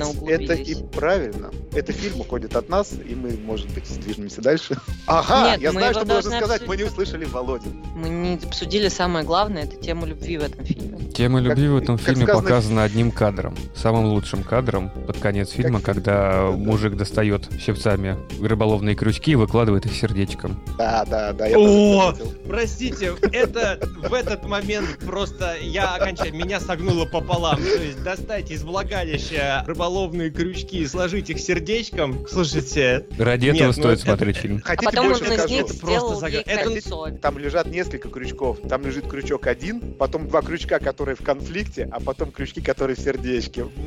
Такая прелесть. То есть да, это, это просто... целая история. Вся история в трех рассказана рыболовными крючками, да. Понимаете, вот мы сейчас оперируем такими понятиями... Окровавленными рыболовными крючками. э, понятиями, как э, кринж и база. И зачастую одно в нашем мире постиронии невозможно отличить от другого. Вот мне кажется, что фильм «Остров» как некое олицетворение, эталон вот такого фестивального артхауса, вот это вот как раз, типа, простите, наблюдать, как твой любимый трахает проститутку, появившись из сортира, и достать э, крючки рыболовные из э, влагалища и выложить их сердечком. Ну, это просто за гранью добра и зла. Это настолько плохо, что хорошо. Это уже хорошо. Но, но если ты Ким Кидук, если ты снимаешь фестивальное кино, то вот этот вот твой кринж, он превращается в базу. Я единственное, что возвратил, прям слово резануло насчет, когда твой любимый. Вот здесь просто тот, кто смотрит Ким Кидука, точно так же сейчас полыхнул. Ну, какой любимый? У него, знаешь, как у Джармуша, да, встретилось два одиночества, вот рядом они прошли и также расходятся. Ну, ты реально думаешь, что вот она всю жизнь жила, а тут внезапно появляется человек, в которого она влюбляется. Ну, я эту историю не так вижу. То есть это для нее такое, ну, вот как рыба плавает, да, которую на одну рыбу зарубил, потом рыба приехала с отрезанным мясом, он ее посмотрел, такая параллель сразу, да, типа как вот это фестивальная. А, вот она, жизнь человека с болью, он ее выпускает, мучается дальше. Вот это да, вот то, о чем ты говоришь, вот это вот. И она то же самое, она просто смотрит на него, он как рыба приплыл, уплыл. Все искусство Кидука, на мой взгляд, очень вот этой темой пронизаны. И, кстати, Джармуш, наверное, тоже я так ляпнул, и рядом они оказались, что вот люди случайно встречаются рядом, да, посидели и дальше пошли. Вот это случайная встреча. Любимый тут, ну какая там, как это, любовь в голову? Какая любовь? Такая любовь, такая любовь. У них приплыли, уплыли, блин, и утонул в волосах. Ну. Слушай, но если бы это было просто они встретились, а потом разошлись, не было бы вот этого финала, к которому они пришли, когда девушка бросает все свое ради него. Что она бросила-то? Четыре, кто она четыре вообще, домика. Девушка? Да кто она? Так она ну, бросила, есть... чтобы ее полиция не схватила. Она не так только ее. хладнокровно кого-то там на смерть обрекает, туда делает, сидит, смотрит. Она на всю жизнь, как вот я в поезде еду, мне кажется, она все на так же смотрит. Также этот мужчина появляется, на него смотрит, на остальное смотрит. Хотя, опять, может быть, что-то тут такое восточное не, но вот близкое. Тут момент, мне кажется, в том, что когда он возвращается к ней, и они такие, блин, ну мы походу друг без друга не можем, и вот он в ней растворяется, как он пытался Раствор... там от нее Причем, уйти. да, он растворяется в ней, он растворяется, простите, пожалуйста, будем называть вещи своими именами в ее лобковых волосах, пышных, да, и в свою очередь она лежит обнаженная в лодке, а, уже утонувшая, то есть Ну, лодка мертвая. это жизнь, понятно, но мне сейчас, знаешь, что понравилось, я не, это, не ворвал, сейчас тот, кто этот фильм смотрел, такой сидит, ну как, как он утонул в волосах, вы третий раз про это говорите, как он это сделал? Да, он растворился. Вот, а вот. Сейчас, сейчас мы подходим, вот, знаешь, э, при прочих равных я бы на самом деле не поленился бы и начал бы как-то изучать, вот что означает финальный кадр этого фильма, когда она обнаженная, то есть, получается, она утонула, она мертвая, вот что этим хотел сказать автор. Но я уже нахожусь сейчас с этим фильмом в таких отношениях, что реально все равно. То есть, наверное, там можно диссертацию написать на тему, что хотел сказать автор, как вот трактовать вот этот вот финальный кадр там и так далее. Но проблема-то здесь в другом с точки зрения, простите, есть такое слово, называется драматургия, которая просто нужна для того, чтобы круто рассказывать историю. И когда... Жень, мне кажется, надо, знаешь, такое драма... надо брать сейчас так, не тушить, нести к тебе и тушить этот пожар. Мне кажется, мы упускаем еще очень... Мне хочется, чтобы так было, что мы упускаем очень большой момент того, что это азиатское кино, и, возможно, мы просто не понимаем там и половины а быть, того, что он там показывает. Слушай, я, кстати, я... да, это ты очень правильно сказала. Я еще хотел это вернуть на самом деле раньше. То может там просто на столько... токийском кулаке, что да, э, что столько отсылок смыслов. Да, да, да. Но понимаешь, опять же, наградили этот фильм Венеции. Это То есть, не по показатель. идее, это да, это не показатель. Там вопросов к людям еще больше, по-моему. Но тут у нас дело в другом. Вот смотрите, очень можно просто проверить. Вот в финале есть вот эта вот сцена. Сто процентов. Диссертацию можно целую по ней написать, что означает вот эта сцена. Но штука в том, что я понимаю, что вот эта сцена, она могла быть, а ее могло не быть. А еще этот фильм можно было закончить раньше на 5 минут, а еще можно было его целые 2 часа еще продолжать, и ничего бы не изменилось. И вот для меня это на самом деле показатель, ну, состоятельности фильма. Я сейчас на самом деле в роли тех людей, которых я сам терпеть не могу, которые называют хоррор ужастиками, и которые еще сейчас пришли посмотреть какой-нибудь слэшер, который я обожаю, и которые сейчас гадят, короче, в мой огород, в душу, можно практически сказать. Я сейчас точно так же, наверное, меня ненавидят поклонники вот этого кино, о котором мы говорим. Ну, простите, слушайте, я как бы должен сказать, и, наверное, вот как раз-таки вы посмотрите этот фильм на свидании, сто процентов. Вот этот фильм наиболее лайтовый из всех. Он больше, чем все остальные, похож на как раз классический фильм для свидания, про историю любви и все вот это. Но, блин, девушка, с которой я смотрю этот фильм, она останется, а вот я уйду. Я реально выключу и, и, и скажу, больше мне не звони, не пиши. Понятно, несмотря на то, что я ее сейчас позвал, я ей поставил этот фильм. Я в итоге из своей квартиры уйду, хлопнув дверью просто, и она меня больше не увидит. Негодующий, я в восторге. Мне, кстати, в этом плане больше фильм понравился то, что его реально можно было закончить раньше, а можно было еще часа два его смотреть. И вот он весь такой, это просто ты смотришь какую-то историю людей. Ты выйдешь куда угодно, встанешь не, ну, как возле автор, метро как автор, и будешь смотреть на Скажу, людей, что... которые там на лавочке нет, сидят. Нет, фильм в определенный момент, у него есть структура, и структура в момент, когда они оба совершают, вот они должны были оба эту жертву принести для любви. То есть он должен был, и она его спасает, а потом он должен сделать. То есть вот эта связка должна была состояться. Вот после того момента, когда он ее вытаскивает из воды, да, вот после этого можно было Вытаскивает из воды, тянув ее. Извините, там же есть еще потрясающий момент, что она же себе засовывает эти крючки во влагалище, и он ее находит, она там плавает в этом озере, и он ее занес, и он тащит эту леску. А то, что она его вытаскивает. Когда она из воды его тоже вытаскивает. Не просто так он вытаскивает, потому что нам до этого показали, что плавать он не умеет. Поэтому он тащит ее удочкой. Там все связано, как с пистолетом. То есть фильм-то ну, четко здесь, кстати, вопрос какое, у меня был к логичности. Зачем снимать домик на озере, если ты не умеешь плавать? Так он же убить себя хотел. хотел. Там, он умереть хотел там. А. Ему да, все равно где. Но, да, только умереть Смотри, так хотел, вот да. про что это кино. Я, у меня вообще вылетело из головы то, что он хотел себя убить изначально. Она дважды его от этих попыток еще и спасает. Тоже не каждый Да, а потом он как будто вообще совсем это забывает и такой, ну, два раза не получилось, ну и хер с ним, пойду там проститутку Опять же, это, ну, это глубина, а него появляется смысл к жизни, он появляется активно. Изначально он хочет просто закрыть всю историю, но, однако, два раза она его спасает, он заинтересовывается, то есть это из анекдота, да, про тещу, которая на муху отвлекалась, да, и передумала умирать. Вот он то же самое. Она его сбивает с этой мысли. Ну, то есть я сейчас могу разложить все это и объяснить тоже много чего к этому фильму я могу рассказать. Никак, конечно, необратимость, но я по сюжету могу сказать фишечки, какие есть, но реально это будет преступление после вот Жениного вот этого Везувия. Я считаю, что мы должны фильм оставить в таком виде. Кто захочет, потом можете со мной обсуждать, но это прекрасно. Нет, а я, Коль, даже тебя слушать не хочу, потому что ты очень интересно всегда рассказываешь. Я знаю, что после твоего объяснения мне этот фильм начнет потихоньку нравиться, а я этого не хочу. Я настолько жесток. Нет, Жень, еще раз, я как кинестетик, да, я слабо воспринимаю визуально, на слух что-то, но вот то, что касается эмоций, чувств, касаний, ты мне сейчас столько дал просто, понимаешь? Я сейчас сижу, я как вот от души наелся вкусно, меня переполняют там эндорфины. Позавтракал. Да, но я сейчас, вот дос это, знаешь, что называется? Да потому что ты энергетический вампир. Блин, взял. Как, и сказать как, нечего. Как, да, как у Коинов после прочтения «Жечь», как вот э, Джордж Клуни говорил, от тебя один негатив исходит. Вот э, то же самое примерно. Ты любишь, когда негатив исходит, ты питаешься. Ты был готов этим поделиться. Я просто принял подачу. Ну, то есть, если бы оставил тебе, тебя бы это разрушило. Но это тема другого разговора. Про энергию, про Мне магию нравится, мы будем как говорить. Коля вообще типа делает вид, что нас слова здесь не существует. Такой, ты мне хотел это дать, я это взял. Не ну, вообще, я, я, солипсист, да, вы находитесь в моем сне, так что не надо лишний раз объяснять. Ты не солипсист, ты, как раньше сказал, ты как автор. Я, говорю, как автор, я как автор. Вот как раз в тему этого фильма. Вы мое произведение, да? Очень даже может быть.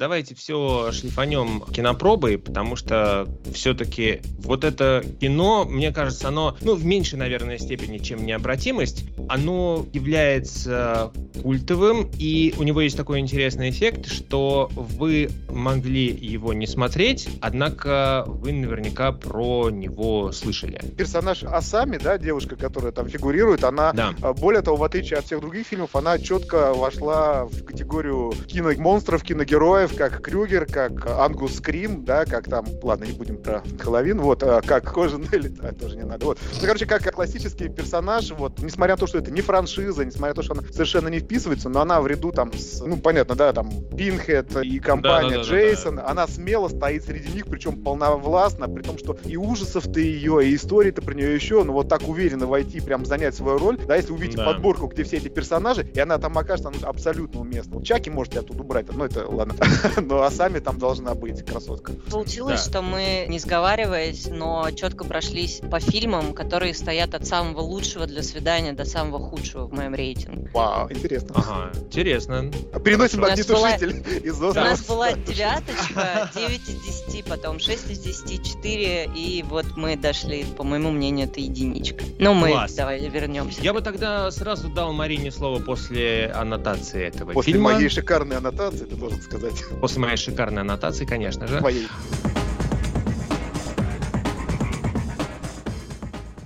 Итак, кинопроба, фильм 1999 года. По-японски называется, как знаете, очень часто название японских фильмов это фактически английское название просто с японским произношением. Так же, как, например, PlayStation называется у них Порейсу Тейсюне, так же, как фильм «Кроличья нора» Такаши Шимицу у них называется Rabbit Hole, Рабиту Оару, то же самое здесь, кинопроба Audition Audition.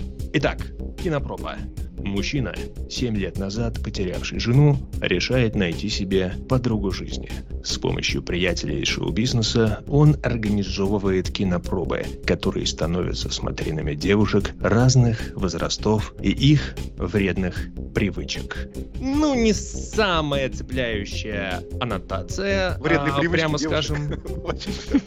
В общем-то, да. Подождите, мне это не нравится. Сейчас, давайте я что-нибудь... То, что нам пишет Википедия. Кинопроба, японский фильм ужасов. Фильм ужасов, на секундочку. 99 года. Снятый Такаси Мики по мотивам одноименной новеллы Рю Мураками. Вот с этого стоит начинать, потому что если сразу сказать, что это по роману Рю Мураками, вот это лучшая аннотация. Да, это действительно, не путать с Харуки Мураками, это Рю Мураками, тот самый, который написал Пирсинг еще, если что. Пирсинг, да. Офигенно мы, конечно, слово Мари не дали, ну да ладно. С годами у фильма появился многочисленный культ поклонников, особенно на Западе. И дальше. Фильм отличается резким и неожиданным переходом от романтической истории к изображению ужасающих пыток. То, ради чего мы здесь, собственно, сегодня и собрались. Сколько раз он смотрел, Мариночка, перехода ни Мариночка. разу не видел. Ну ладно. вам слово. Согласна, да. В необратимости переход видел?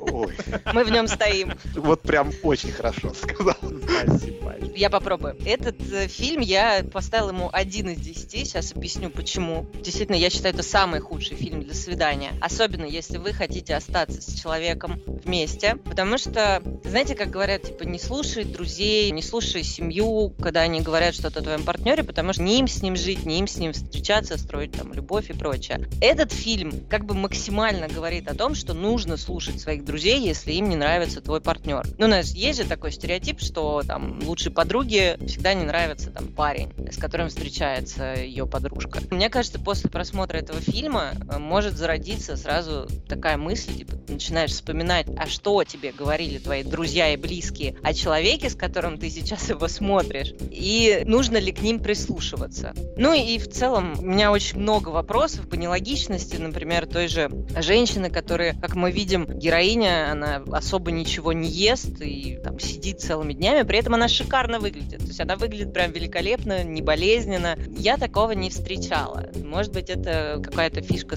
социопатов, ну, или маньяков, но мы же понимаем, что она не какой-то там монстр, да, типа того же Фредди Крюгера. Это реальный человек, просто вот очень глубоко Она ест? психотравмированный. Она ест. Но она А очень она мало ест? А- ест. она еще Ну а чем же она, простите, ест. блюет? Она же кормит пленника своего Ну она, ну, она поела, поблевала и все. Во-первых, она молодая. Она очень молодая, и, знаете, ей явно там, я не помню, сколько ей по книге, но и там даже, наверное, 18 нет. Вот, поэтому это первое. Люди молодо выглядят всегда хорошо. По фильму ей во-вторых, там Я её- помню, ей 24. за 20, 20, ей немножко за 24 года. 20, 24 Виноват, года. да. Ну, я визуально смотрю. и- Но я к тому, ну, что там хорошо. же есть Нет, этот смотри, момент, где она её быт 4 не дня сидит, типа, и ждет его, Да, как будто бы Это она отдельно, все это конкретно отдельный эпизод. Мешок, телефон, она сидит, она ждет звонка. И как там сказать, вот она типа так живет. Ну не факт, что она так живет. Это она так звонок ждет. Может, в остальное время она фитнес-центр и прочее, прочее. А, вообще балет, Ну, спорт у нее в жизни есть. Так что Был. был, точнее. Да, был. Вот, поэтому, ну, опять же, это мелочь такая, как она живет, мне кажется.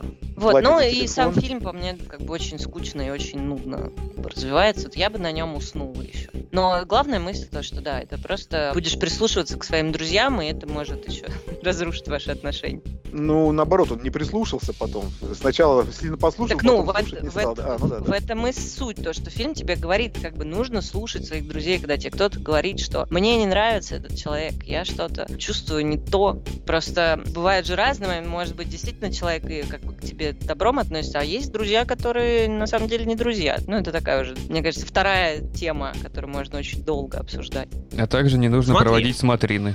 Мне не нравится заигрывание со снами, потому что тут оно вообще совершенно не в кассу. Нам так активно суют, то он просыпается. У него... Вот если сны в необратимости, там и вообще в ряде других таких фильмов это очень уместно, то тут они позволяют такие интерпретации, которые, ну, нафиг не нужны просто. Вот когда он проснулся, она тут, а потом не сон, а ему кажется, не кажется. Оно, как говорит Евгений, оно и на сюжет никак не влияет, оно из толку сбивает. А главное, если захочешь эту картинку построить, то, ну, ерунда какая-то получается. Ну, можно, конечно, представить с подачи, там есть несколько переходов из сна и обратно. Вот какой из эпизодов реальность, а какой нет. Как бы зачем? И я не вижу для себя в истории вот этого рассказа подноготный такой, да, сон, не сон. И вот это меня вот немножко каждый раз так прям, ну, зачем это вот? Ну, это про то, что мне не нравится, как вы спросили меня, вот я ответил, да. Так там же в конце все равно показывается, что на самом деле есть реальность. Следом вот эти вот все переходы. Там есть сны, там есть проваливание, там даже есть момент отключения, когда он бессознательно падает, там еще трип есть. Короче, если все это намешать, то вот если в необратимости четко сказано, где что и сон, да, или там в том же шоссе в никуда понятно где, или Малхолланд Драйв четко, где сон, где не сон, все рассказано, то в этом фильме оно так как бы, знаешь, а, поинтерпретируйте-ка, а вот не хочется. Я так вот понимаю, Коля имеет в виду, ну, типа, ты имеешь в виду, что убрать эту игру со сном, либо оставить, типа, смысл фильма вообще не поменяется, ничего там не изменится. Да нет, пускай будут, потому что там и сны есть, там и галлюцинация, да, язык, который там шевелится, это очевидно, то есть представляемый момент. Там какие-то страхи в образах воплощены, которых на самом деле нет. И моменты, которые, допустим, додуманы, например, это хороший момент, когда он падает, да, выпивает, и нам тут рассказывают историю о сами, как она кому-то там ноги режет, прочее, прочее. А однако, если мы задумаемся, мы понимаем, что он не мог этого не знать, не видеть. Поэтому не является ли вообще то, что она с ним делает дальше, это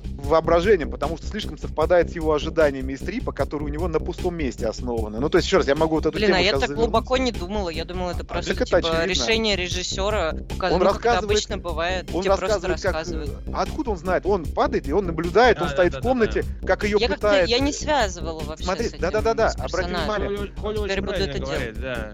Он видит историю, как ее в детстве мучают балетные, но это его мысли. То есть он представляет, вот эта девушка загадочная, она исчезла, и он воображает, что ее в детстве там садировали, что там ее мучили, что она на самом деле страшная садистка. Это страхи мужчины перед неизвестностью. И он все это нафантазировал, и тут она появляется, начинает с ним это делать. Это такой, блин, так это же его фантазия, не было у него оснований. Он приехал, говорит, знаете, тут хозяйку убили, и не все части тела нашли. И тут у него механизм запускается. Точнее, нашли на больше, катушку. чем Да, все вот Ну да, это да, да, да. сейчас, простите, это просто любимый мой момент в фильме, потому что вот здесь вот как раз-таки мои любимые японцы в очередной раз разрывают шаблон, когда да, что типа там нашли хозяйку этого бара, разрезанную по кускам, и когда эти куски сложили, то типа там обычно же так бывает, что не все куски нашли, обычно бывает, у кого обычно бывает, но неважно, что не все куски нашли, а тут наоборот, нашли дополнительно. У маньяков, Жень, ну типа кто-то берет себе трофеи. Да, да, да, да, да. А, типа вот берет это трофей, бывает. а здесь нашли дополнительно, типа там язык, дополнительно нашли три пальца, и это, простите, сейчас не могу просто не рассказать один из любимых своих анекдотов. Я выступал давно одним из авторов сценария российского хоррора «Диггеры». Слоган этого фильма «Каждый день в метро спускается больше людей, чем поднимается обратно». И я как-то увидел потом в комментарии, кто-то написал, это все фигня, вот если бы написали «Каждый день из метро выходит больше людей, чем спускается», вот это я бы посмотрел. Так да, вот если бы этот фильм снимал Дэвид Линч, с момента того, как появляется мнимый сосед и начинает рассказывать историю с расчлененкой, да, вот это все является трипом, по-хорошему, если все сложить. Он спускается, и на самом деле он ее не нашел ни там, ни там. Все, тупик. Ну или там, когда он на звукозаписи вначале был. То есть вся эта история, она уже половину у него в голове происходит, потому что у него определенный морок. Он не слушает вразумления товарища, который ему говорит. Он не наблюдает, что у него нормальная совершенно жизнь дома, там сын. Я там старпер, да, там он полыхает. И вот начинается вот это его морок, фантазии, прочее. Вот он снова в кафе с ней сидит, то еще куда-то. Вот оно настолько намешано, что единственное прочтение будет того, что... Да, и вот ключевое просто... э, Всего этого не могло быть, не смогла бы история склеиться. Это его фантазия, которая становится реальностью. Ну тут или время находится А, ну видишь, моменте. мы еще, кстати, можем прийти к тому, что, получается, ему друг еще нагнал, ну, Да, да, да. все это Мы не время. знаем, откуда Да. она взялась, куда она Я исчезла. не могу ее найти, что-то она мне не нравится, я исчез. чувствую, что что-то не то. И по сути, ну как бы у него вот первое, кто ему начинал нагнетать, это его друг, потому что до этого было Вот. все окей. Там есть еще один персонаж, про который никогда не вспоминают, от обсуждая этот фильм, а он там и говорит, и присутствует. Кстати, это как персонаж фильма «Белое солнце пустыни», который остался за кадром. Кто там двигает сюжет сильно, ни разу не появляется, знаете, да? Там есть Джавдет, которого ищет, который закопал Саида, но его в кадре так и нет. Так что тут есть маленький персонаж незаметный, это жена да, которой все начинается. Да, да, да, да. там есть фотография. Фотография жены детонирует, когда Асами пробирается в дом, она видит фотографию жены, и это запускает момент, что она хочет его там, да, убить. Он ее якобы не любит, потому что фотография жены находится, да, почему она начинает? Любить-то уже только меня, ее основной мотив. Вот, и на самом деле они фотографию. И жена в трипах начинает с мужем говорить. Поэтому все с момента потери жены, вся эта история, это рассказ о том, как мужчина теряет жену и страх перед новыми отношениями. Вот так вот перевернуто. Это тот, что у вас нейронные цепочки в голове построят. И отсюда же и страхи мужские перед женщиной, и отсюда же то самое главное, что сколько я знаю женщин, ни на одну из них этот фильм не работает. Все говорят, что за фигня, вот где тут? И все мужики как один в конце, да это такое, да сами, богиня, ряд в хоррор. Вот ни одну женщину не встречал, ни десяток я про это спрашивал, это и маленький пунктик, почему-то, ну, ни одна. Все говорят, кинопроба, что вы там находите? Ладно, глубже, глубже, глубже, глубже, глубже я вас умоляю. Мужики с холодными ладонями сидят, так что такая история. Ну, видишь, да, это потому что мы не знаем этих ощущений, мы не можем их прочувствовать, и нам это, как это модно говорить, не откликается. Вот, это мужской страх, и отсюда мы вот отматывая назад, то, что он надумал, то, что жена, потеря, отношения, поиски, вот, собственно, про что эта история. Еще раз, это моя картинка после Марининой картинки. Так что вот, если вы спрашивали. Значит, что могу сказать по этому поводу, друзья, если вы относитесь к числу тех, кто наслышан про этот фильм, про его не только культовость, но и его жестокость, потому что мы на самом деле можем тоже, я вот прям даже, а я не поленюсь, я сейчас вот открою, посмотрю.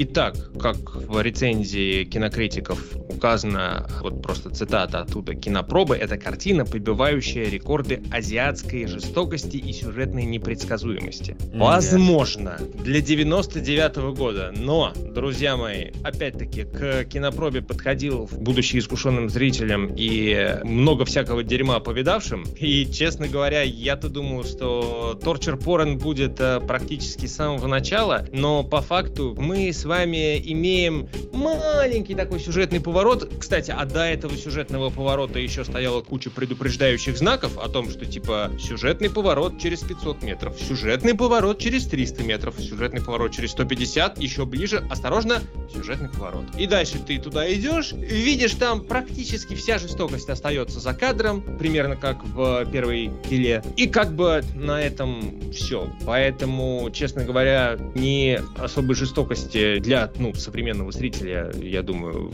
если к таковым относитесь, современным, искушенным, насмотренным, вряд ли что-то для вас это будет. Вот. Ну, а что касается свидания, тут, мне кажется, Коля уже все с Мариной отлично сказали, что, наверное, да, едва ли он подойдет. Мне знаете, что нравится? Я прям сижу, не в смысле, я сейчас я Женю, конечно, слушал, вот, но тема, которая у нас на всех подкастах это получается, интересно, рекомендую слушать наши предыдущие выпуски, особенно про настольные игры интересные, но не суть. Вот, то, что у нас появляется лейтмотив, который, вот лично я вижу все четче и четче, что реально мы взяли четыре фильма для свидания. Ну да, они определенно шок-контент, там не по нашему мнению, так по ряду других людей. И мы хотели рассмотреть в них любовь, хотели рассмотреть зрителя, да, пару, которая их смотрит. И вот лично я, я уже это произносил, что вижу во всех фильмах, во всех этих историях, рандомно взятых фильмов, ну, кровавых, вот этот лейтмотив, что женщина все решает, вот то, что Моника Белучи вначале сказала, я женщина, я сама буду решать. Во всех этих фильмах реально главный персонаж и рулящий, вот, то есть философия такая, что все решает женщина. Что в кинопробе,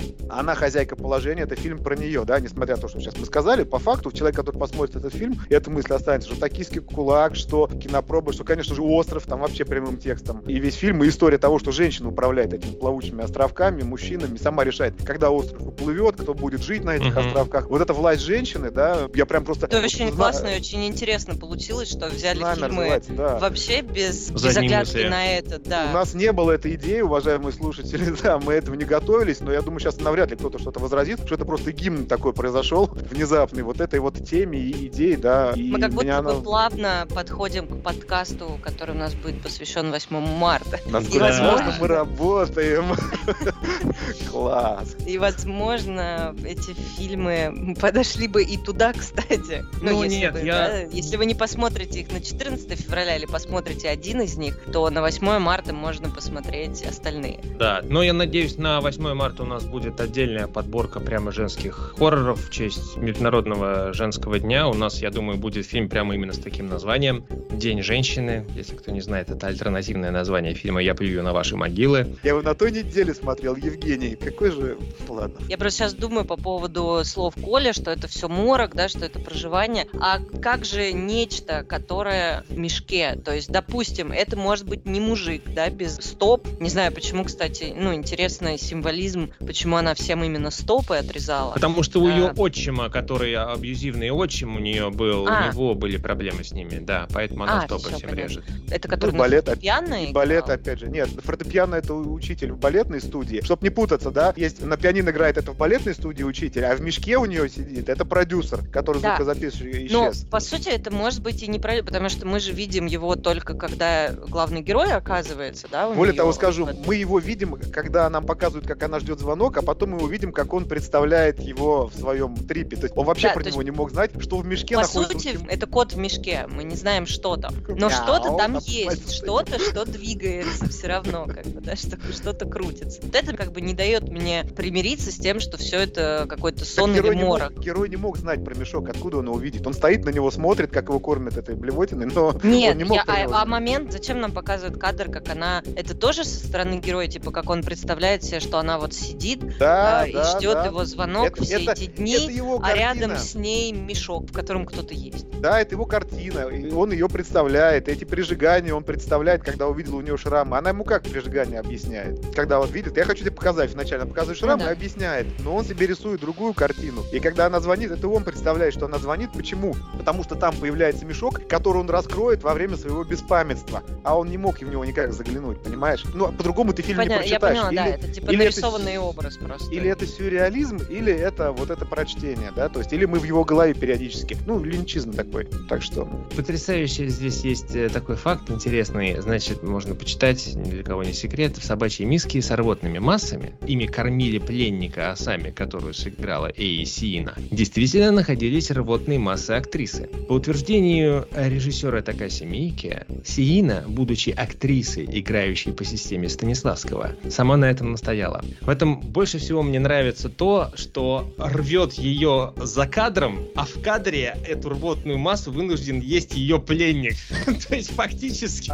Хочешь, тебе отвечу Так, стоп, я Станиславскому играю. Я типа, ну, блин, спасибо большое. Нету никакой магии кино здесь нет на самом деле. Во-первых, сказав, что это, извините, выблевала она, в продолжении не означает вследствие. Может быть, она и блевала. Но то ли он ел, во-первых. Может, она правда выблевала и несла там Нет, плещется. подождите, в собачьей миске с рвотными массами действительно находились рвотные массы актрисы. И мы, мы дальше видим... Где как... слово, что когда он их ел? она несла их или когда он их ел? Вот Ой, это ладно. загадка. Вот, а теперь я тебе скажу другое, что этот момент, как же мы его упустили, всегда мне дико режет глаз. Еще раз, кто не в курсе, я вообще в анатомии, впрочем, немножко как бы понимаю, и спортсмен профессиональный в прошлом, наверное. Вот, когда она несет эту миску, и я ее вижу, и у меня вопрос, как она столько смогла выплюнуть? Там реально много, блин. Да там жидкость в основном, водичка, типа. Ну, то есть, если она при этом выпила молока и тут же два пальца в рот сделала, оно приблизительно так будет выглядеть. Но еще раз, там объем, там ну литр, наверное, и может быть, да. Ну, вот у меня вопрос. Мне кажется, там было бы... В общем, друзья мои, если после, если после просмотра этого фильма на свидании до секса еще пока вы еще не начали срывать друг с друга зубами одежду, то затроньте эту тему и попробуйте обсудить, как же это она смогла так столько выблевать? Вот как ты думаешь? Спросите у своей избранницы и попытайтесь развить эту тему. И вы можете пойти в бар как раз, там обсудить этот фильм, накидаться и попробовать повторить и провести маленький эксперимент. Поместится Вообще, зачем она это делает? То есть, почему так она его кормит? Ну как, унижение, подчинение. А пальцы, опять же, блин. Это по твоей же логике как раз. Он не Нет, видит, как она блюет, как потому будто, что она слишком красивая для него. Она не может. Нет, я сейчас вот не в сторону 3 посмотрю, а вообще вот так чисто по сюжету, просто чтобы ее как бы там запугать. Ну вообще это Рю Мураками, да, там. Я вот честно не помню, сколько пальцев какие были. По-моему, там не было, там был мизинец. Нет, у него указательный. Она у него, у него был только средний. Не-не, у него был безымянный палец и большой, казалось бы. Звонить бы он не смог, да. Знаете, вообще 21 января, то есть совсем недавно этого года, исполнилось ровно 100 лет э, со дня рождения Альфреда Хоторна Хилла, который известен нам по имени Бенни Хилл. И для меня, честно говоря, является настоящей трагедией то, что не только у нас, но и вообще как бы у большинства зрителей Бенни Хилл ассоциируется исключительно с вот этой вот беготней ускоренной, да, там за девушками под э, фирменную музыку. Хотя... И, э, и хлопанием лысеньких людей по лысинам. Да, да, да, да, да. Если бы мы все встретились Марин, я... ты сейчас нам это, да? Сейчас бросила троим лысым мужчинам. Бенни Хилл это в первую очередь это очень крутые шутки, языковые шутки. Там больше половины всех шуток, которые у него, это именно языковые шутки, которые зачастую трудно перевести. И если сейчас посмотреть, какие шутки он тогда выпускал, вот просто чтобы вы понимали, сейчас за такие шутки отменяют на раз. Просто. Огромное количество неполиткорректных шуток, расистских шуток там и так далее. Но как бы не суть. У Бенни Хилла был такой один из персонажей постоянных, э, в которых он перевоплощался. Это китайский коммунист, которого интервьюировал британский журналист. И он в разных ипостасях все время представал. То там повар, то, значит, кинематографист, то еще там что-то такое. Вот, значит, он спрашивает у него, что как вам, скажите, удалось все-таки привлечь такого именитого китайского актера в свой фильм. А он говорит, а дело в том, что он согласился играть в массовом фильме, потому что в конце его сдала очень приятная сцена. Он такой, да, и что же там было? Ну, он приходит домой поздно вечером после работы и застает свою жену в постели с зельцом. И тогда он э, убивает зельца, зарезает свою жену и поджигает дом со спящими наверху родителями. После чего выходит на улицу и перерезает себе горло. Так, простите, а где же здесь приятная сцена? А, в конце он еще зарезал собаку. Вот для меня... Хорошая история.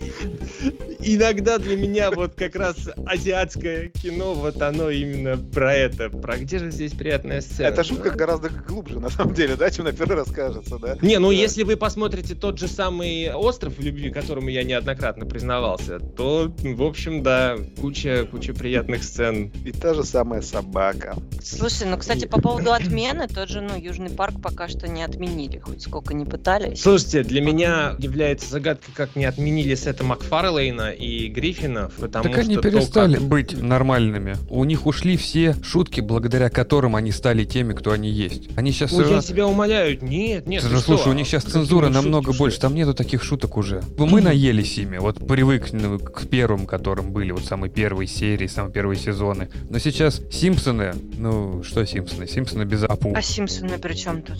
Симпсоны были не менее вызывающие, чем Да, как они Южный так парк же в с самого начала А. были. Просто вы, Нет, может, ну, я нет, ну, мы, Сет А Буд он был, же не здоров. к Симпсонам не относится. Хорошо, Ну, да, американский щас- папаша. да, мы- Нет, мы Кстати, еще по поводу про- Бенни про- Хилла, я вам честно скажу, я каждый раз, когда еду на эскалаторе, вот сколько лет, если передо мной стоит лысый чувак, вот по ней- мне всегда хочется ему вот так вот пошлепать пальцем по Бенни- лысому. Бенни Хилл очень Ой-ой-ой. У него очень примерно. история смерти, кто не в курсе, как он там в одиночестве умирал, никому не нужный. Да, это очень жалко. Очень грустно. Я когда узнал давно еще такой, думаю, блин, как-то вообще не вяжется вот с этим. Ну, в Просто- трейлере без денег, без всего, вообще никому не нужный. Такое себе. Давайте какой-то подводить итог и свой собственный хит-парад. Что бы мы посмотрели на свидании в первую очередь, а что в последнюю? В первую очередь необратимость. Вообще всем советую. Отличный фильм для дальнейшего знакомства. Ну, Если это там первое, ну какое-то, да, первое, второе там свидание. Даже если это долгие отношения, тоже вы не знаете, о чем поговорить. Вот, идеальный фильм. Он э, призывает обсудить очень много интересных тем до сих пор, которые являются очень острыми. Второй у нас получается токийский кулак, по моему мнению, настолько скучный, что вы быстрее перейдете к ласкам. И третий остров, просто Сейчас, красивый. простите, должен сказать, даже если смотрите в одиночестве. Да, да. И кинопроба в последнем месте просто своей нудности. Он настолько нудный, что даже не хочется его скрасить чем-то. Настолько скучно, что даже не хочется начать что-либо делать или о чем-либо разговаривать. Просто сидишь такой пу-пу-пу, пу-пу-пу. Ну, пока-пока. Типа Это фильм, мой которому даже ласки не помогут. Да, да, он убивает все. Коля. Я тогда тоже сейчас прям сходу придумал, как у меня будет выглядеть хит-парад. Я не буду их расставлять по значимости. Я скажу, с кем стоит смотреть этот фильм. То есть, если ваша Вот это девушка... классно. Да, если ваша девушка интеллектуал, А у меня читает. не классно было. Женя, блин. Ну, спасибо. заново. Я решаю, что у меня было классно. Марин, ты вообще бриллиант в нашем ожерелье. Самый чудесный и замечательный. Вот. Ты не чувствуешь, что вообще, что подспудно выпуск посвящен Да, Марин, знаешь, как Я вообще «Голосе думаю, что если бы меня здесь не было, у вас бы не Я вообще... такая Ты тема. просто срезал мой вопрос, который я хотел задать тебе в конце, задам сейчас перед моим хит-парадом. А в каком бы фильме ты себя видела, женщин, из этих четырех? Это жесткий вопрос. Блин. Только четыре фильма, да. Вот тут, может быть, и кинопроба пофигурирует. Блин, ну как бы необратимость классная, но я бы не хотела себя в нем видеть. Значит, мы его убираем. Не хотела это переживать. Слушай, наверное, все-таки в кинопробе, если рассматривать его с точки зрения вот. именно, что это все был морок. Вот, и. Типа, и причем не героине, а, наверное, даже в роли вот этой жены, что типа оставить о себе такое, ну, как бы впечатление. Будем честны, ты просто выбрала, ты выбрала просто, где женщина стопроцентный хозяин положения, полный контроль, обездвиженный мужчина, проткнутый иголками, как бабочка. Не, не, нет, я же говорю, нет, я бы в кинопробе выбрала себе роль именно жены, которая умирает в начале, просто потому что это так, ну, мне кажется, это очень классно, когда ты оставляешь у человека у себя такую любовь а, к себе. Кстати, тут ты молодец. Спасибо, спасибо. Классно ответ. Коль, давай по твоему, Коль, да, по я понял. гарему. Во-первых, с кем вы смотрите? Если ваша девушка интеллектуал, предпочитает покопаться во всяком этом, ее мало трогают какие-то чувственные переживания в художественном кино, а ей нужна аналитика, скрытые смыслы и прочее, вот этот сверхинтеллектуал рядом с вами, то для вас, конечно, необратимость. Вы будете потом часами, днями, может, неделями всю жизнь обсуждать этот фильм и ему подобное, то, что надо. Если ваша женщина, например, боец, да, то есть она муайтай, ММА, Рашгард... Причем муайтай коктейль, как мы понимаем. Да, нет, если она тренируется, у нее грэплинг, в шортах она по полу там мужиков лозит или своих подруг, она вот, вот токийский кулак, это ваш выбор. Она сто процентов раскритикует, что они так бьют, а может быть даже маленькая вольная схватка у вас все закончится. А я надеюсь, у вас схватка закончится. Женщина-боец, да, это битвы, а, битвы в портере, как это говорится. Да, можно сказать даже в партере, как вам больше нравится. Вот. Если ваша девушка, тонкая ранимая натура, очень впечатлительная и не искушена кинематографом Канны и прочих европейских фестивалей, то, конечно же, остров. В любой момент, следуя совету Евгения, вы можете прекратить и в романтику удариться, можете до конца досмотреть. Вот плавная романтика. Или уйти из квартиры. Да, это Главное, смотрите в ее. Чтобы она сдохла. Чтобы она сдохла, если этот фильм ей понравится. Закончите так, девушка интеллектуал. Если вы смотрите девушку бойцом, если вы смотрите девушка романтиком, то вы смотрите это, конечно же, остров. А если вы смотрите фильм в одиночестве, для вас... Не хотите перейти к ласкам. Смотрите фильм «Кинопроба», потому что не тронет вашу половину этот фильм никак. Вас он напугает до усрачки, а после него идите и ищите женщину, вам будет чертовски страшно, потому что все это у вас на корочке останется. Вот таков мой рейтинг. Давай, Жень. Прекрасно. Ну, мой вариант на самом деле такой. У меня все очень просто. Как я очень люблю приводить такой случай, результаты исследования, что ученые выяснили, что, знаете, романтические комедии и мелодрамы отрицательно влияют на реальные любовные отношения. Просто потому, что мы рано или поздно начнем сравнивать свою реальную жизнь с тем, что мы видим на экране, а в реальной жизни, каким бы прекрасным ни был наш партнер, наша избранница, у нас никогда не будет саундтрека за кадром, у нас никогда не будет ванильных закатов каждый день, вот. И мы будем думать о том, что, блин, ну, все-таки как-то жалко, что у нас все не так, как в кино. Но, при всем при этом, наиболее как раз-таки располагающие, благоприятствующие романтическим отношениям фильмы — это фильмы ужасов. Это фильмы, которые вы смотрите вместе со своей второй половинкой, вы переживаете стресс, переживаете его рядом друг с другом. И после того, как фильм заканчивается, фильмы рано или поздно заканчиваются, вы обязательно попадаете в хэппи вы попадаете в реальную жизнь, где никаких этих опасностей нет, и вроде бы вы посмотрели, понятно, что это кино, но тем не менее, вы уже пережили совместный отрицательный опыт. Вы попали в передрягу, из которой вы выбрались Кстати, живыми, Жень, а целыми. Можно я, насколько я, я, конечно, могу ошибаться, но, по-моему, насколько я помню, ты же, когда смотришь фильмы ужасов, от всего, что ты пугаешься, у тебя выделяется там адреналин. Угу. А потом, когда ты понимаешь, что, что все, случился хэппи все всех победили, либо еще что-то, у тебя начинает выделяться эндорфины. То есть после фильма ужасов вы выходите такие на эндорфинины и угу. более счастливый, более радостный, и на этом моменте тебе хочется как раз или обниматься там самым с ближним своим, любить людей, которые рядом находятся. То есть они еще даже на физиологическом уровне фильмы ужасов благоприятнее смотреть да, на свидание. Совершенно верно, да. Исходя из этого, друзья, я считаю, что лучший фильм для первого свидания это, конечно же, необратимость. Далеко не факт, что сработает с первого раза и что сработает с десятого, но тем не менее. Ну, а наконец, худший фильм для свидания, конечно же. Давайте это... угадаем. Давайте угадаем, да. Конечно же, конечно же, это остров, просто потому что если вашей второй половинке этот фильм понравится, бегите. Жень, хочешь, я тебе сейчас скажу одну вещь? Только чего не обижайся, конечно. Жень, знаешь, ты какой человек? Ты тот человек, который на свидании с девушкой будет смотреть больше на фильм, чем не на девушку.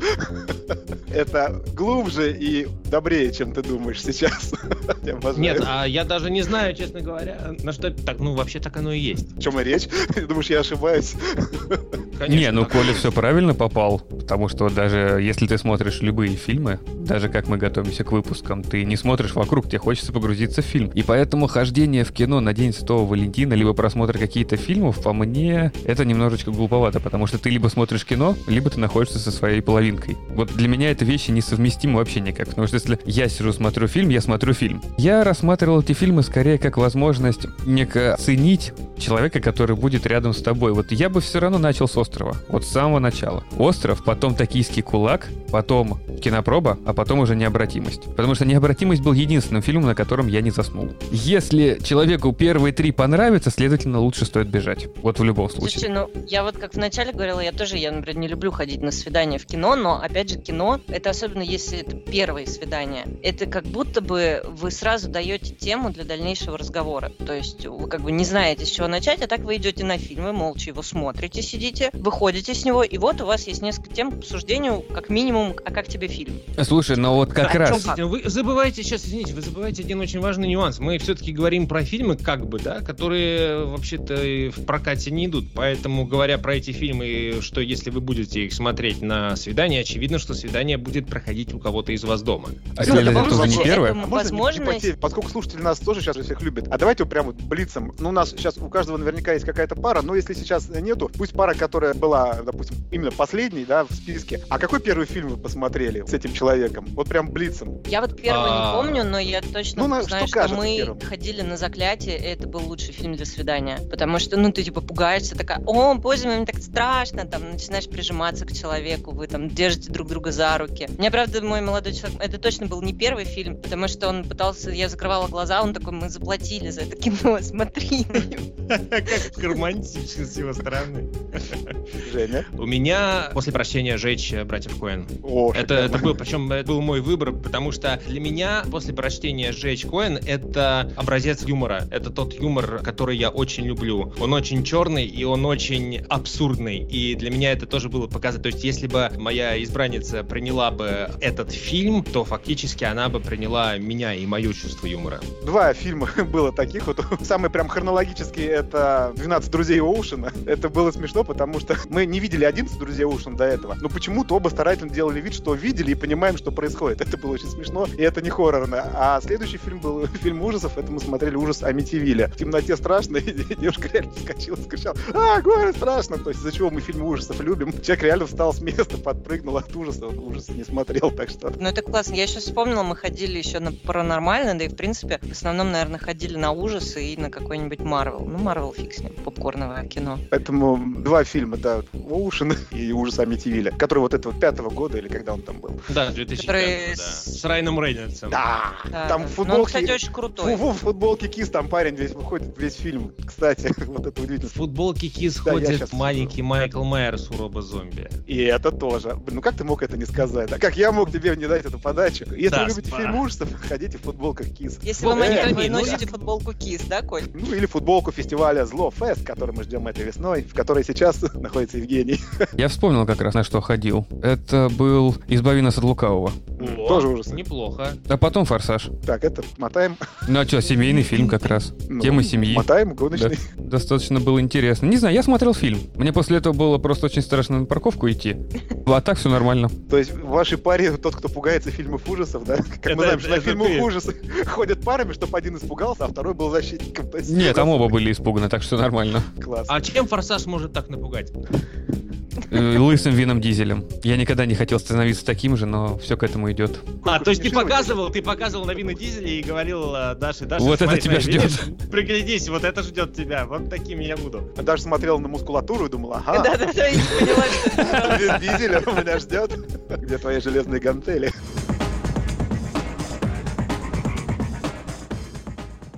Кстати, мы забыли очень важную тему. Коля очень хорошо подвел нас к футболкам Злофеста и тому подобного. В апреле всех нас вы сможете увидеть на фестивале Злофест 13 и 14 числа, который будет проходить. Обязательно приходите, выскажите нам все про любовные фильмы, про настольные игры и еще про пару выпусков, которые выйдут до этого фестиваля. А по промокоду Horror Production вы также можете получить небольшую скидку на билеты. Да, друзья, билеты вы можете приобретать на сайте злофест в одно слово .ру. На самом деле так очень классно получилось, что все мы вчетвером, Вова, Коля, Марина, я, мы имеем отношение к этому фестивалю, мы имеем отношение к его организации, вот, поэтому если вы хотите нас не только послушать, но и увидеть и попасть в уютное ламповое хоррор-сообщество, будем вас с нетерпением ждать 13 и 14 апреля в Москве. Подробности о месте проведения, о точных часах и о программе мероприятия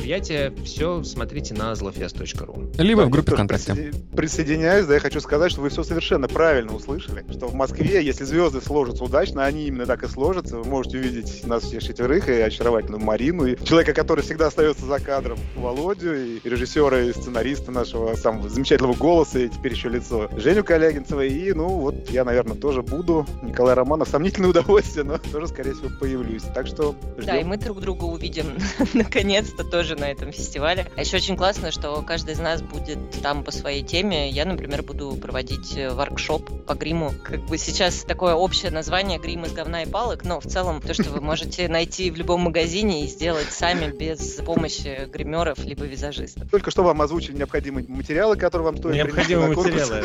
На воркшопе, где мы будем из говна и палок делать палки и говно. Готовьте ваши лица. Все так, приходите.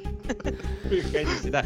Что еще важно стоит сказать, друзья, мы вас поздравляем с э, Днем всех влюбленных. Ах, да, Вот. всем Да, любви. Да, всем, напишите э, всем потом в любви. комментариях, какие фильмы вы посмотрели и как это повлияло на ваше свидание. Все признания нам в любви тоже обязательно пишите в комментариях, кого вы из нас больше всего любите, как вы нас всех любите, как вот это вот любовью все напитаете. Вы же понимаете, что мы ради этого все делаем, ради вас, ради этого чувства. Вот. Потому Да. что мы вас тоже очень сильно любим. Для тех, э, кто, Ванильные. кто говорит о том, что День Святого Валентина это не наш праздник и так далее. Да, действительно так. Поэтому, друзья, помните, вы можете не отмечать День всех влюбленных, но вы обязаны смотреть хорошее кино.